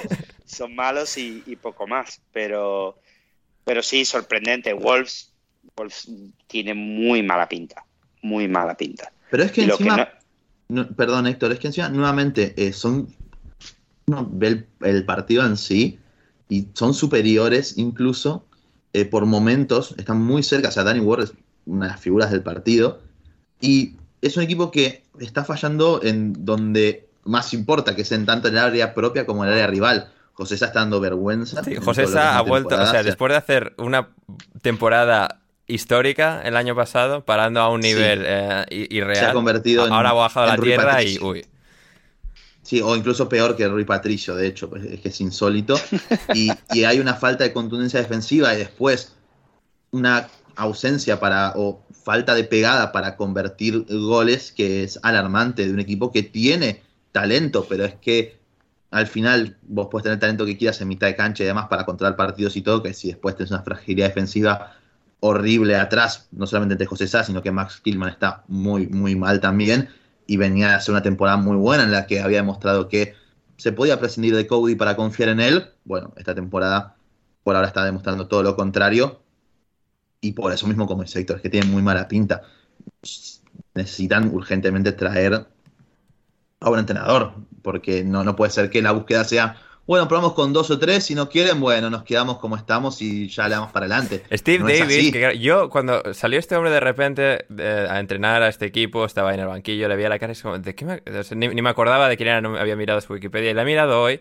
Claro, este señor en 2017, cuando es despedido, em, en el Crew Alexandra se convirtió en, ese, en aquel momento, antes de ser eh, despedido, en el cuarto entrenador más longevo de aquel momento en activo en el fútbol inglés. Pasó seis años entrenando al Crew Alexandra entre tercera y cuarta división. Luego entrenó al Leighton Orient y luego entró en la estructura interna de juveniles del Wolverhampton. Y claro, ahora de repente ha ascendido al primer puesto y está bien, señor ahí, con su experiencia, con su tal, pero esto, esto se ha complicado. Sí, sí, y, después, bueno, destacar un poco el Leicester, eh, tanto los nombres de los que son al final sus dos mejores jugadores y que incluso con toda la negatividad que podría haber rodeado a este equipo por momentos y que uno nunca sabe cuándo van a volver a comerse una goleada, pero yo creo que la temporada de Madison y de Tielemans está haciendo cuando hay otra moto más, el segundo. Dos motos. Porque encima vi, contador. Vi una pregunta de Lobato, así que estamos con el contador. Sí. Eh, de hecho, en Argentina están corriendo eh, el Mundial de Superbikes ahora mismo. Eh, Gonzalo, es, ¿vives al lado del circuito este argentino al que van a Podría ser, no me, no me sorprendería si en Superbikes compiten los de pedidos ya, los los Rappi, Uber Eats, todos estos, entonces podría decirse que sí, pero parecería que no.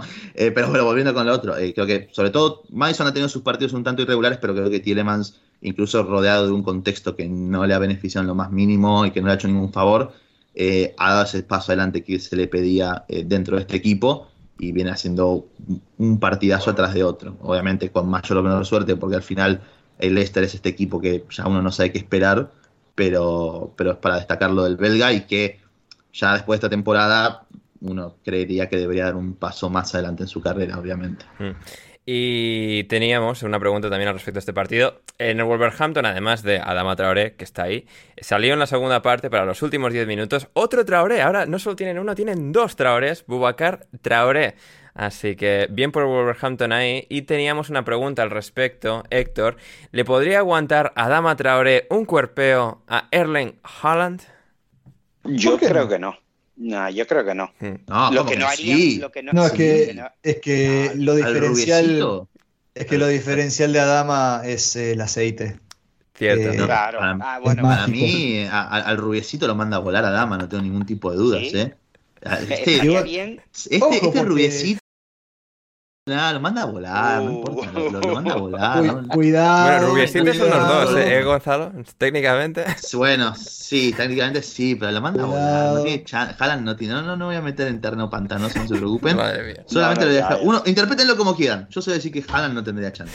Muy bien. a mí me ha gustado el, el concepto aceite. Me he imaginado aceite, el pelo de Haaland, muchas cosas. Muchas cosas. no, yo, yo, creo que, o sea, a ver, si fueran cuerpo a cuerpo, bueno, recién vimos cómo Haaland de este fin de semana se llevó puesto a alguien como Adam Webster, que no es, no es menor el, portento físico de Webster y se lo llevó puesto. Eh, pero Adama lo que tiene es eso, o sea, no, es solamente que es eh, una mole, sino que los que intentan eh, irle al choque, los valientes que intentan irle al choque, se rebalan, se deslizan. Así que yo creo que eso, eso para mí es un factor importante. Hmm, sí, sí, sí, lo, es, absolutamente. Y factor importante en el futuro de Jesse March puede que sea, Santi, esta derrota por 2 a 3 contra el Fulham, un partido que empezó bien para el Leeds, les adelantó Rodrigo Moreno en el marcador después de perder sorprendentemente contra el Leicester en tres semanas. Era la oportunidad para resarcirse, para redimirse, para volver a encontrar buenas sensaciones.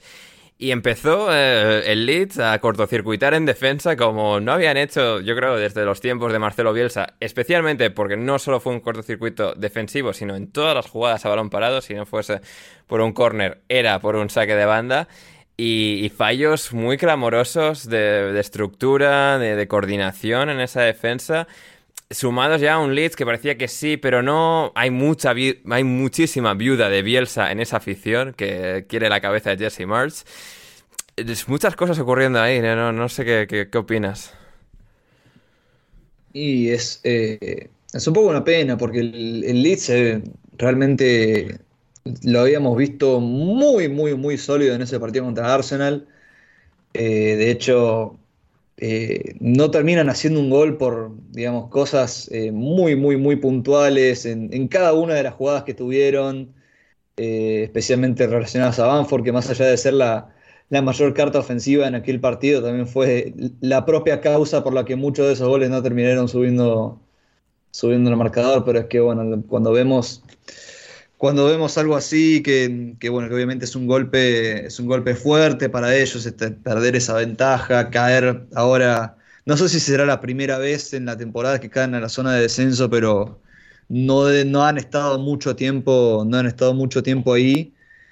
Eh, pero, pero bueno, yo creo que todavía es muy temprano como para, como para tomar alguna decisión, alguna decisión terminante con respecto a eso. Eh, ya le dieron toda una, toda una pretemporada, el, el, plantel parece construido a imagen y semejanza de él, muchos jugadores norteamericanos con pasado en Red Bull. Eh, y justo cuando parecía que habían habido algunos partidos en los que, en los que estaba empezando a, a funcionar, pasa que les cae este golpe bastante, bastante duro. Eh, pero, pero bueno, yo creo que todavía, todavía harían bien en, en esperar un poco estos tres partidos que quedan antes del Mundial eh, y, y, ver que, cómo sigue el equipo en ese momento, si, porque bueno, la verdad que el, el, estilo de este de Marsh tampoco es demasiado distinto al de Bielsa, así que, o sea, que, que, existan viudas de Bielsa en este contexto es un poco también injusto con él, hmm. injusto con el propio Marsh, sí. me parece. Eh, porque realmente si en un hipotético caso en el que Bielsa siguiera, siguiera como DT, no sé si los resultados habrían sido demasiado, demasiado distintos, pero bueno, eso ya, ya es ya es algo que no, que no va a pasar, que no sabemos qué va a pasar, ¿no? Mm. Héctor. Me gusta mucho el concepto Ander Iturralde hablando de viudas de, de Bielsa. Esto yeah. pues, cada, cada, pro, cada programa me gusta más. Sí, sí, sí. De, de hecho, tengo que. Pero, pero, tengo ver, que pero esto es solamente porque es Jesse Mars, o sea, porque a Bielsa le ha seguido a alguien todavía al que admiro, bueno, al que admiro, no sé si admiro todavía más profesionalmente, pero bro no, norteamericano, o sea, mi bro Jesse. Y claro, estoy. Eso, claro, es, sí. ese era el punto número dos. Yeah. El punto número dos es que, aparte de que voy a tener que trabajar más el tema el tema viudas de Bielsa. Pues, durante las semanas estas tengo que trabajarlo más contigo, pero eh, no sé si recuerdas que alguien te dijo hace mucho que este señor eh, norteamericano, tu bro, venía de fracasar en, en Lightspeak. Eh, también sí, tuvo su, ver, sus que, cositas to, to, en todo, todo, todo, escribano echa un borrón, Héctor. O sea, también Bielsa en Lille antes que, que en Leeds. O sea. No, bueno, Bielsa en general. Bielsa en general. pero, y ahora que tengo aquí a mi Bielsa en general. Eh, pero Bielsa es el lillo argentino. Esto, esto no se ha dicho, pero es, es real, es, es tal cual. Pero bueno. Que, que y Bielsa por lo menos ganó, ganó un par de cosas, Bielsa por lo menos. Tiene un estadio a su nombre, sí, Héctor, bueno. o sea, cuidado ahí. Sí, aparte y ganó Alfonso, más títulos bueno, que, que Bilardo, dicho sea de paso. Y, y, y Alfonso Pérez Muñoz también tiene un coliseo, o sea, da igual. y, Erdo, y Erdogan, Erdogan tiene estadios también, o sea que esto no... Pero bueno, que Anders simplemente para que sepas que yo estoy aquí sentado eh, a la espera y si el señor Jesse, que, que Dios quiera que no, ¿eh? que ha traído a Aronson y, y todo esto. Han empezado y, tan bien la temporada. Es que... ¿Y si, ¿Y, ahora, ¿y si vuelve ahora, Bielsa? ¿Y si lo echan a March y vuelve Bielsa? Ay, Dios mío. Sería espectacular, ¿eh? Aronson. Sería, Aronson sería... está perdiendo el pelo, ¿eh? Os lo voy avisando ya también, Uf. que está perdiendo el pelo del estrés de Leeds. Aronson, madre mía. Sí, sí, sí. Pues eso, sí. Esteban nos preguntaba si se termina la marcheneta. Esperamos que no, esperamos que no. Confiamos en Jesse, en que, en que le dé la vuelta a esto, pero ahora mismo la, la, sensación es mala. Y Gonzalo, para cerrar, pregunta de Chepe: ¿es el Fulham el equipo revelación de, de la Premier League esta temporada? Sí, sí, sí. Yo, yo, creo que, sí. que, podemos. Sí, y en conjunto con el, con el Bournemouth, que también está bastante bien, pero es que el Fulham hoy por hoy está séptimo, o sea, podría terminar en, como mucho octavo, una vez que, se complete lo que son los partidos que hay pendientes. El Fulham está con, con 12 partidos décimo octavo, perdón, con 12 partidos con 18 puntos en la séptima posición. Pero creo que sí, es que eso y que encima, como lo comenté antes, es que podemos poner a Marco Silva como uno de los entrenadores de, de la temporada no solamente porque los tiene compitiendo, sino porque encima es un equipo que tiene, sigue teniendo sus problemas a nivel individual en cuanto a sobre todo su última línea defensiva. Eh, por ejemplo, no está Kenny Tete que estuvo lesionado. En Babu en los partidos que, ha jugado ha estado bastante mal, no, ha sido un jugador fiable. Y se la ha jugado por poner a Bobby Reed en este partido, por ejemplo, en sus multifunciones. Y lo ha hecho bien también, ha marcado un gol. Entonces, creo que le están saliendo muy bien las cosas y ha compensado a nivel estructural eh, el hecho de quizás esas falencias defensivas que tenía este equipo con un línea que está a un nivel excepcional y con un Harrison Reed que hace una jugada espectacular, creo que fue en el segundo gol, si mal no recuerdo, en el de, Mm, sí. no sé si fue en el de Mitrovic o en el de William, que hace No, una el, jugada que, que en el, en el segundo, sí, sí, sí. que se los mea a todos y, y que hay incluso... eh, también también esa defensa es, propensa a que se lo hagan, ¿eh? También, o sea... sí. Sí, bueno, pero estamos hablando de Harrison Ya, Reed, ya, alguien ya, que teníamos más como un jugador muy de trabajo sucio, de correr por todos lados y, y tapar cualquier hueco que podría aparecer entre, por detrás de, esos, de esa línea de media puntas. Y, e incluso lo ha llevado a ser un, jugador con presencia en área rival, marcando goles y, demás. Entonces, creo que es un todo de esto. Incluso hasta William está, está dando, eh, dando buenos rendimientos, está siendo un jugador que está aportando cuando venía de dar vergüenza ajena en, el, en Corinthians, sin ir más lejos. Entonces, creo que tiene muchísimo mérito lo que está haciendo este Fulham y obviamente cuando todos los damos por muertos que estén en esta situación, es, es digno de, reconocimiento, sin lugar a dudas. Pues eso ha sido la Premier League este fin de semana. Quedará un partido disputado que se disputará el lunes por la noche entre Bournemouth y West Ham. Pero ahora, antes de ir con las preguntas de nuestra querida audiencia, rápido repaso a otras competiciones, empezando por la Women's Super League, la Superliga femenina, donde eh, el Arsenal se mantiene líder tras la disputa, en su caso, de cuatro partidos. Ahora mismo están desnivelados unos en cuatro y otros en cinco, pero tras la disputa de cuatro partidos, el Arsenal tiene pleno de victorias, 12 puntos, y el Manchester United también con 12 puntos, es segundo en este caso, ambos con diferencia de más 11 goles, pero el Arsenal ganando el desempate. Tercero es el Chelsea con 5 partidos, que está a puntito en el minuto...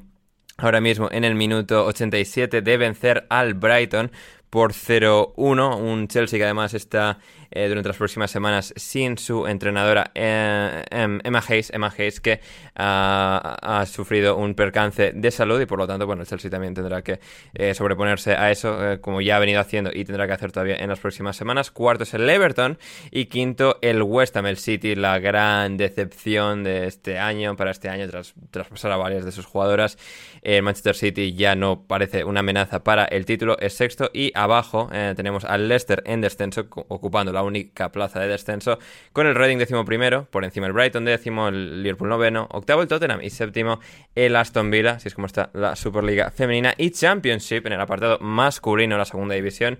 Héctor, tenemos al Queen's Park Rangers de Michael Bill, también conocido como Ali McBeal, eh, porque él quiere que se le llame McBeal, así que pues a tope con Ali McBeal.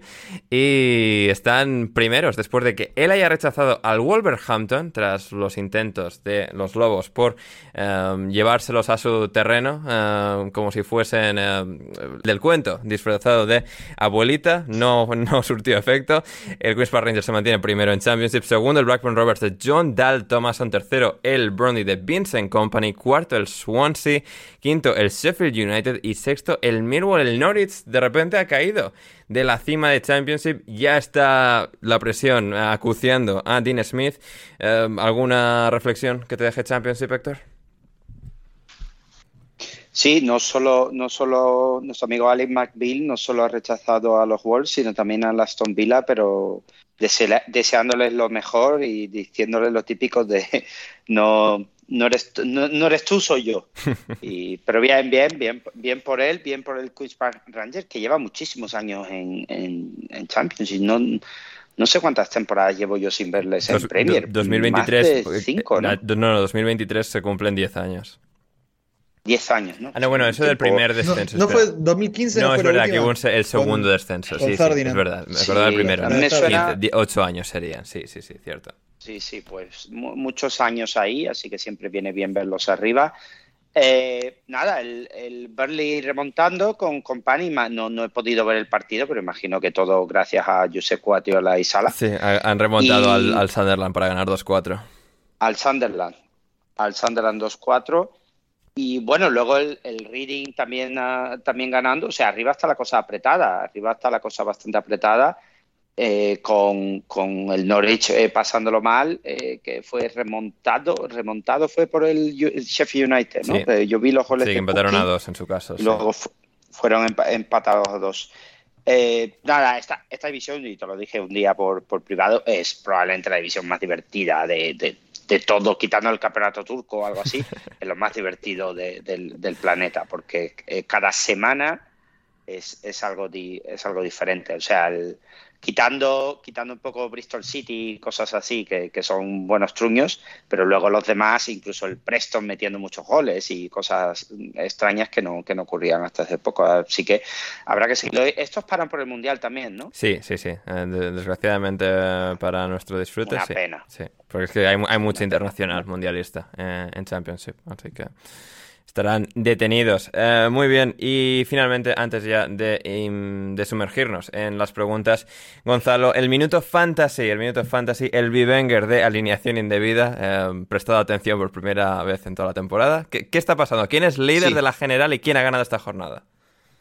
Bueno, hay que decir cuando pasa la tercera moto del, del directo. Bueno, ahí entre medias eh, ha habido un coche, un algo que no sé qué era.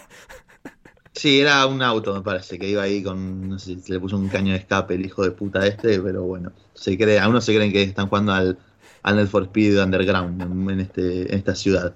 Pero bueno, eh, hablando un poquito del, del Wenger, sí, eh, tengo que comentar que mi querido equipo, veamos bien, en las últimas jornadas hubo ahí un pequeño bache, terminamos cua- quinta, cuarta o quinta, ya no me perdí, acá hay otra más.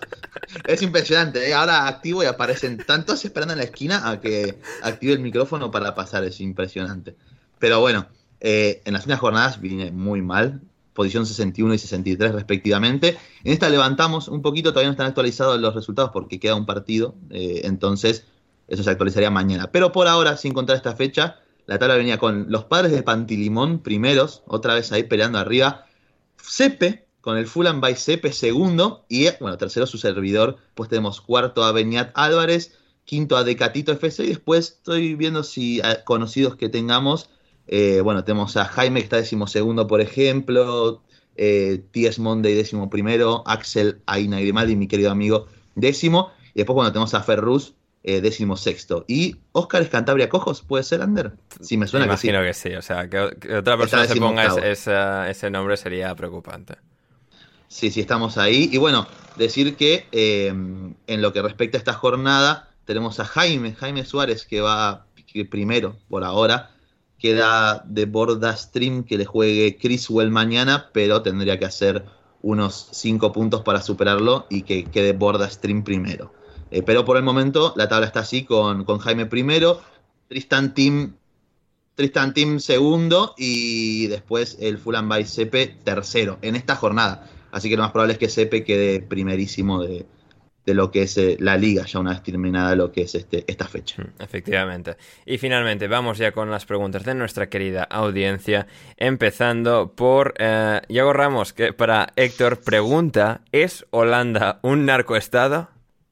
Sin duda, pero, pero sin duda. Eh, eh, sí, a ver, sí, aquí, aquí es un país bastante seguro, pero, pero hay, hay bastante, hay bastante mafia, hay bastante mafia. En los últimos días, además, en España ha habido un artículo hablando de ello y que tienen atemorizado a, a la, a la princesa y a no sé quién más. O sea, bueno, sí que, sí que se sabe que, y luego no hay que olvidar que aquí eh, eh, hay ciertas drogas que son legales y las otras son ilegales, pero bueno, pero por ahí van. Por ahí tampoco con mucha diferencia con el Reino Unido. ¿eh? Yo, yo me he llevado más sustos, si quieres pensarlo así, en Reino Unido de lo que de lo que te puedes llevar aquí. Pero bueno, aparte ya incluso tirando un poco para casa, al tener uno de los mayores puertos de Europa, pues ya imagináis la cantidad de fruta mágica que entra por, por esas terminales, por aquí por, y por Amberes. Así que, no, no, de hecho los puertos están intentando eh, cambiar un poco los sistemas de seguridad porque bien por sobornos o bien teniendo acojonado al, al, al personal del puerto, pues es simplemente un, un número PIN y puede entrar cualquiera allí a abrir contenedores o abrir cualquier cosa, incluso abrir coches, eh, he, he oído, a, a sacar eh, cierta mercancía que, que aduanas no tienen que ver. Así que sí, la respuesta es sí. Maravilloso. Para Gonzalo, minuto y resultado del partido: Mauro Icardi, Wanda Nara. Y ahora deben estar atravesando su decimocuarto tiempo extra, su decimoquinta prórroga, y creo que Wanda está goleando, claramente, porque está haciendo lo que quiera con este pobre imbécil que es, que es Mauricardi, que ay, es que me- es muy tonto, me, me molesta que sea tan tonto.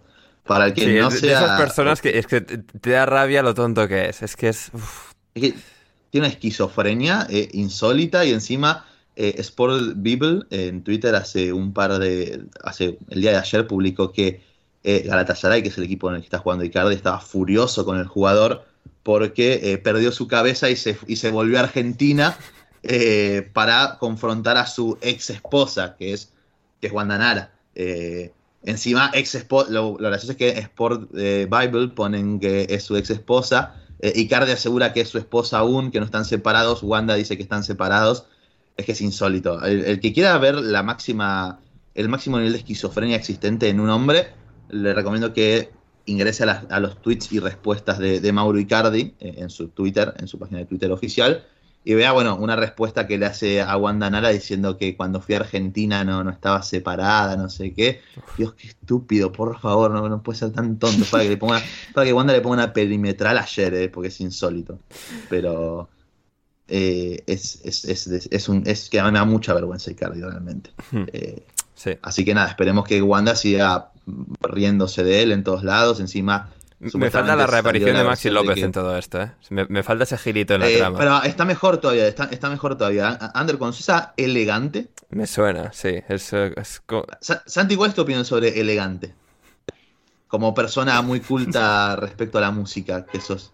Eh, es un pibe muy vivo. Sí. un pibe muy vivo. Es un pibe muy, muy vivo. O sea, en el sentido de que, mira, yo no sé su público.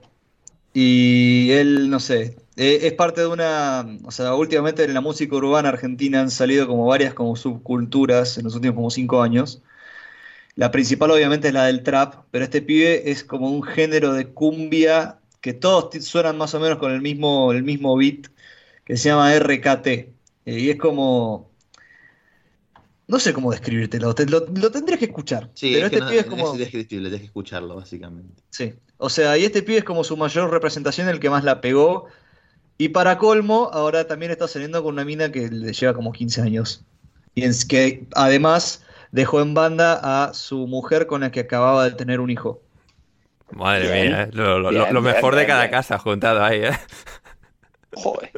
Pues eh, ha marcado Icardi hoy no ha hecho nada. ¿eh? Yo esperaba alguna tontería y no ha hecho nada. No ha hecho nada, ninguna tontería. Bueno, O sea que- la, la noche en Estambul O sea- es muy joven, Héctor. Así que. ah, Claro, pero, pero por eso, en- digo en el campo, vamos, yo soy Ya, ya. Icardi y, y- y ¿quién, es, ¿quién es Nara esta? O sea, no, no, ni loco. Pero claro, es tonto, como dice Gonzalo. mm, efectivamente. Sí, bueno, y resulta que, eh, que se rumoreaba que Wanda había estado con este muchacho elegante, y eso también fue muy gracioso, porque tienen que ver las pintas, insisto, tienen que ver las E- pintas Este muchacho, coma, elegante. No este muchacho elegante. Claro, y además eh, la forma en que se escribe su nombre es muy, es muy, eh, a vos te va a llamar la atención, que es L, Sí, eso lo sé. la guion, letra sí, L, sí, sí. guion medio, Gante. Maravilloso, Es- maravilloso. Nuestra gente. Pero- y además- el que no lo conoce. Eh, Es más, perdón, Santi, Javier Ferruz lo vio en vivo, de hecho. Uf. ¿En serio? Sí, sí, lo vio en vivo en España, Pero, creo que sí. sí, que en el que habrá ido el Primavera Sound, una cosa así. Sí, algo Ah, así, sí, alguna lo, lo esas, en vivo ahí. sí, sí. Mira vos. De hecho, Eh, igualmente, eh, es esta igual, la imagen de Wanda Nara y Elegante es como que responde a, la- a una tendencia mundial, ¿no? De, de- de- de tener mina- mujeres que son modelos saliendo con tipos que parece que tienen una relación de amor-odio con la droga. Ah, ya sé quién es, ya sé quién es. Sí, sí, sí, he visto, Ah, muy bien. He visto estaba- había que mencionar eso simplemente. he visto la foto. Sí, sí, sí, sí, sí, sí, sí. Va, ese, ese señor no va a vivir años, entiendo. O sea, no. No entiendo que no. Entiendo que no. Si viene a un narcostado como este, dos semanas y fuera, arreglado. em, hablan- Sí, bueno. hablando de personajes extraños para mí, Gonzalo, Javier Ferrus te pregunta eh, sobre Davo Seneice. Sí, eh, es, un, Davito. es un chico de, de Twitter eh, hace streamer, streamings también. Eh, no, me cae bien. Es medio boludón. eh, es hincha de boca al final también, entonces eh, por, por defecto es boludo. No. Nada, pero no, serio no me cae bien, no, no tengo nada en contra de él realmente. Eh, me hace gracia, inclusive, porque es como, es boludón en el buen sentido, le digo, sí. de que es, es muy bueno, es copado, no, no tiene quilombo con casi nadie, entonces de su público, o sea, yo no lo consumo, más allá de verlo algunas veces en Twitter, pero no es algo que me moleste, digamos, Mm, sí. que ya es mucho, Muy bien. que ya es mucho. Buen tipo, buen tipo, Davo. Buen sí, tipo. buen tipo, sí, buen tipo, buen tipo. Para Héctor, pregunta Lobato, ¿qué barbacoa recuerdas como la mejor que hayas hecho barra participado?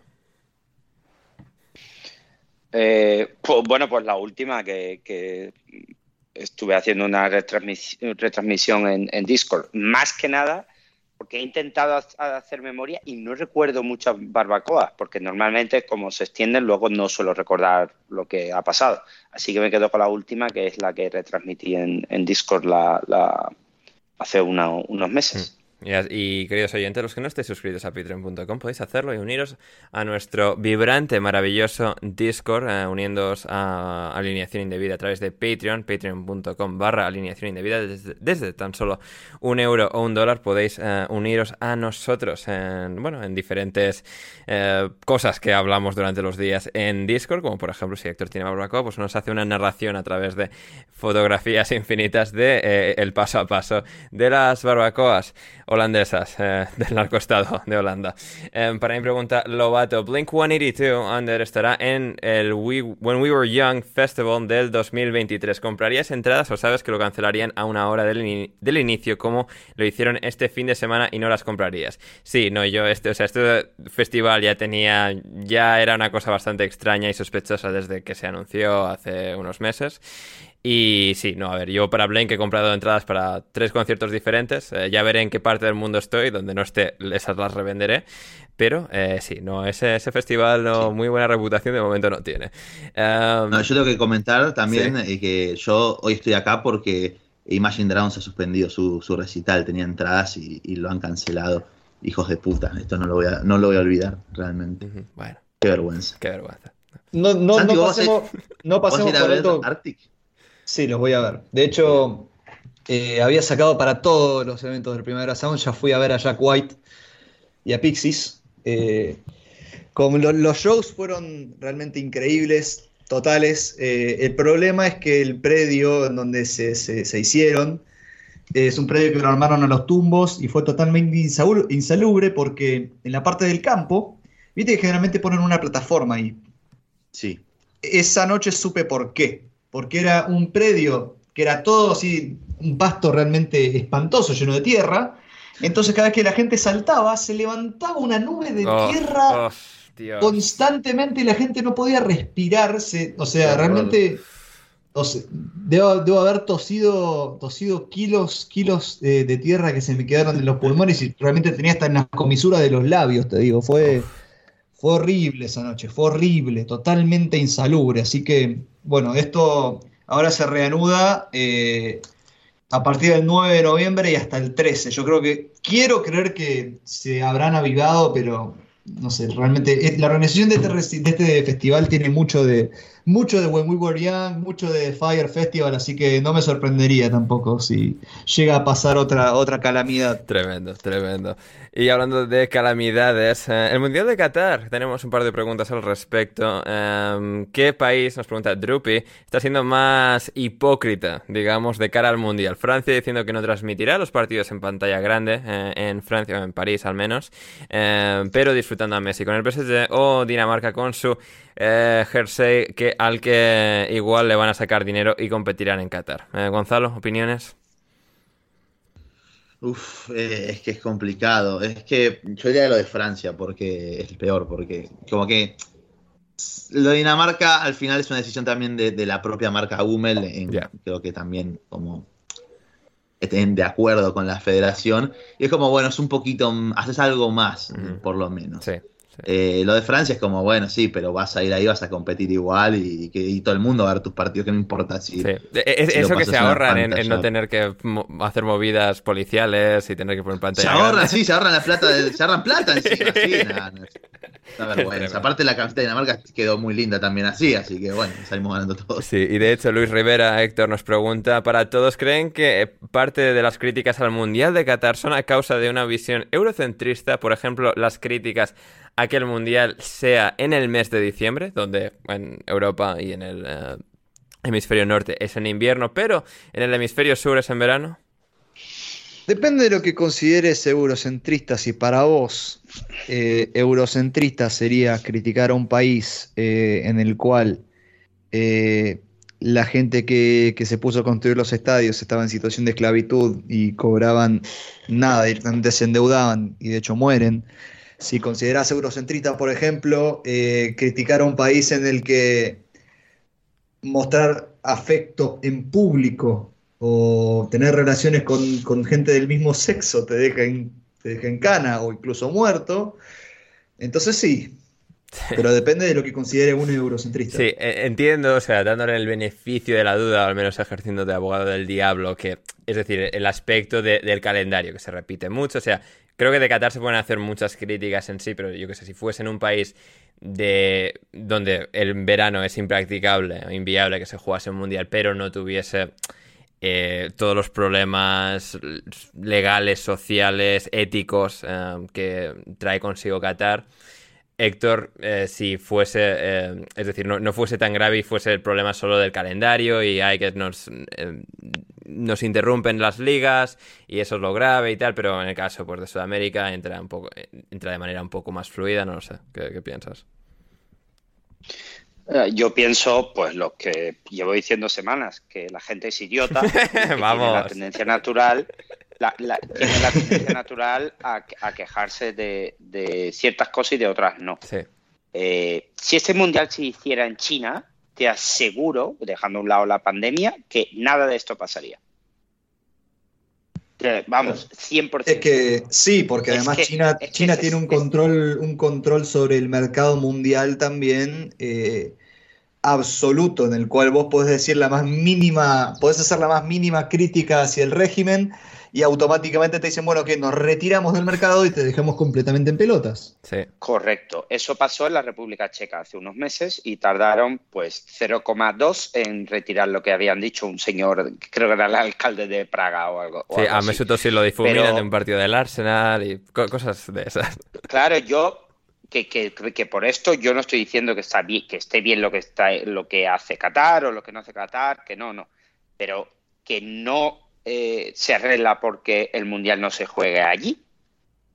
Es que aquí la cuestión es la siguiente, que el Mundial no es que se juegue allí porque Qatar es un estado de hijos de puta que hace todo esto que hemos comentado y mucho más. No, es que Qatar hace muchísimos años que ya es así y no ha pasado nada. Entonces, lo de, lo de eurocentrista no lo sé, pero que eh, nos ponemos la, y aquí yo el primero, ¿eh?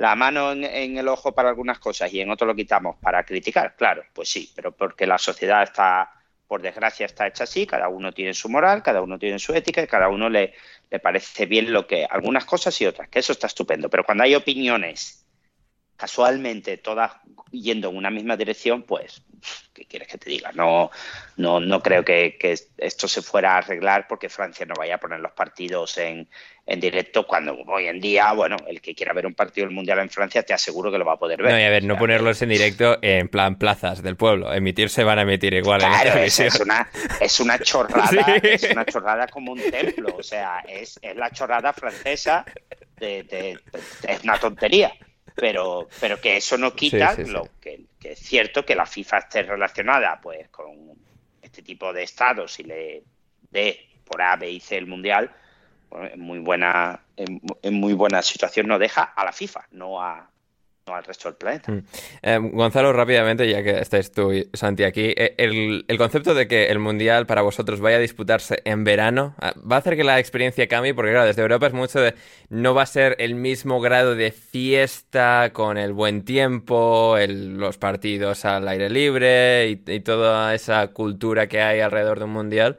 En Argentina, Buenos Aires, eh, ¿hay contraste al revés? No lo había pensado realmente. ¿eh? Eh, no sé si Sandy sí lo había pensado, pero, pero realmente es un buen punto. realmente siempre hubo bastante movimiento acá, pese a ser eh, en invierno el mundial por lo general. Al final acá estamos todos locos. ya, Estamos locos por defecto. más con el fútbol, más en un mundial. Y más, o sea, encima ahora que, como bien decís, va, en teoría va a ser con un clima lindo para ir y verlo afuera del partido, por ejemplo, más por cómo llegar a Argentina y con el hype espectacular. O sea, yo insisto, no había visto un hype así desde que tengo uso de razón y desde que, bueno, yo al final vi pocos mundiales, obviamente. Eh, creo que acá todos hemos visto relativamente pocos mundiales en comparación a gente ya más grande, a gente, bueno, gente, gente vieja, digamos, de verdad, a Loren, Borja, bueno, por, poner ejemplo de, gente que habrá visto más que nosotros.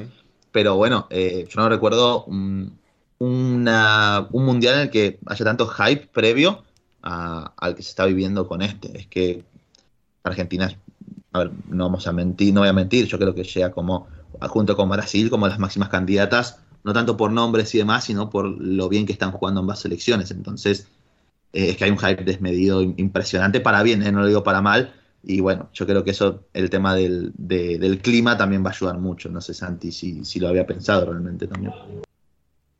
Sí, de hecho, yo no solo lo pensé, sino que eh, me lo planteó hace, un, hace unos meses un amigo que, bueno, yo me había encontrado con él en un viaje que hice hace unos, meses a Londres y me había planteado esta posibilidad que, realmente sería mejor experiencia, según él, que a, todo esto era un tipo de Australia, que es alguien casi que está completamente externo a toda esta situación, pero me decía que para él sería mejor vivir el Mundial en la Argentina que en Qatar, por esa misma razón, porque sería el primer Mundial que nosotros viviríamos en verano, eh, con todo lo que eso implica, viste, calor, eh, amigos, asado, todo, todo esto, esa combinación y como que ya la gente lo vería de manga corta en vez de estar muriendo de frío. Me acuerdo particularmente cuando ganamos la Copa América el año pasado, que estaba hablando con mi vieja, que no quería que fuera, no quería que fuera a celebrar en el obelisco porque decía que me iba a enfermar, ¿viste? Este, ese tipo de cosas. Eh, pero, pero bueno, sí, o sea, yo creo que el, el, ambiente obviamente es otro cuando se ve fútbol, se ve fútbol en verano y más aún como dijo Gonzalo con, con toda la expectativa que se tiene sobre, sobre esta selección, que incluso en mundiales en los que en los que nos ha terminado yendo bien, entre comillas, como, no sé, 2014 o 2006, que era un muy buen equipo, no se veía este nivel de expectativa. Para nada. Así que imagínate combinar eso con el verano. Sí, sí, sí, una locura. Mm. Van a subir los, los divorcios, ¿eh? Veo divorcios a patapalo en Argentina. Y el consumo de carne, como bien decía Santi, con los asados. Consumo de carne, bueno, sí, eh, mientras no siga, mientras la inflación siga por las nubes. También es verdad. También es verdad. El consumo de fideos, capaz, sube, de Consumo de pastas, sí. claro. y con esto llegamos al final de una nueva edición de Alineación Indebida. Espero que lo, que lo hayáis pasado bien, queridos oyentes. Espero que lo hayáis pasado muy, muy bien.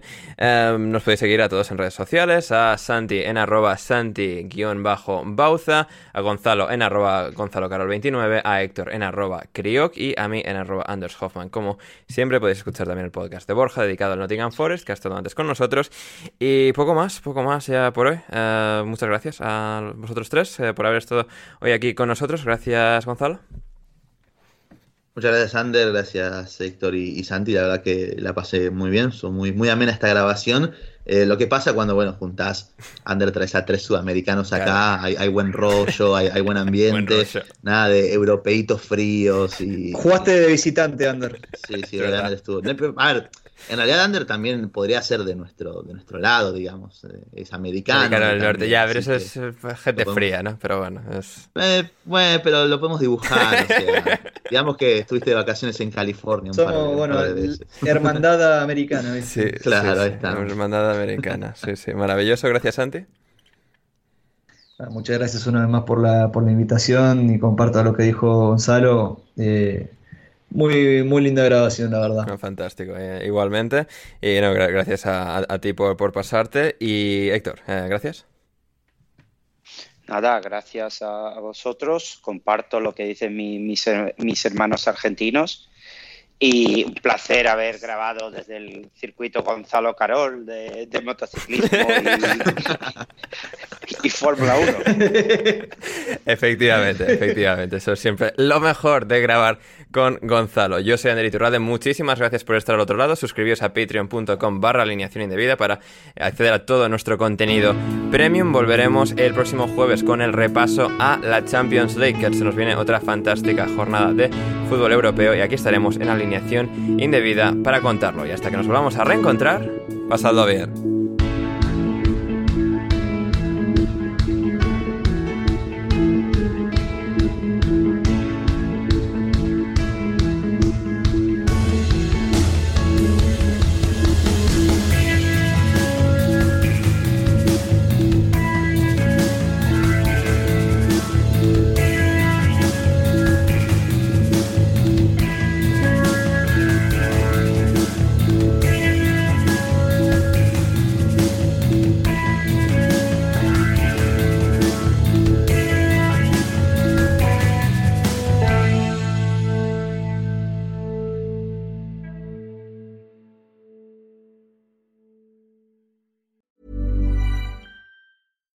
Deserves the best, and there's no better place to shop for Mother's Day than Whole Foods Market. They're your destination for unbeatable savings, from premium gifts to show-stopping flowers and irresistible desserts. Start by saving 33% with Prime on all body care and candles. Then get a 15-stem bunch of tulips for just $9.99 each with Prime. Round out mom's menu with festive rosé, irresistible berry chantilly cake, and more special treats. Come celebrate Mother's Day at Whole Foods Market.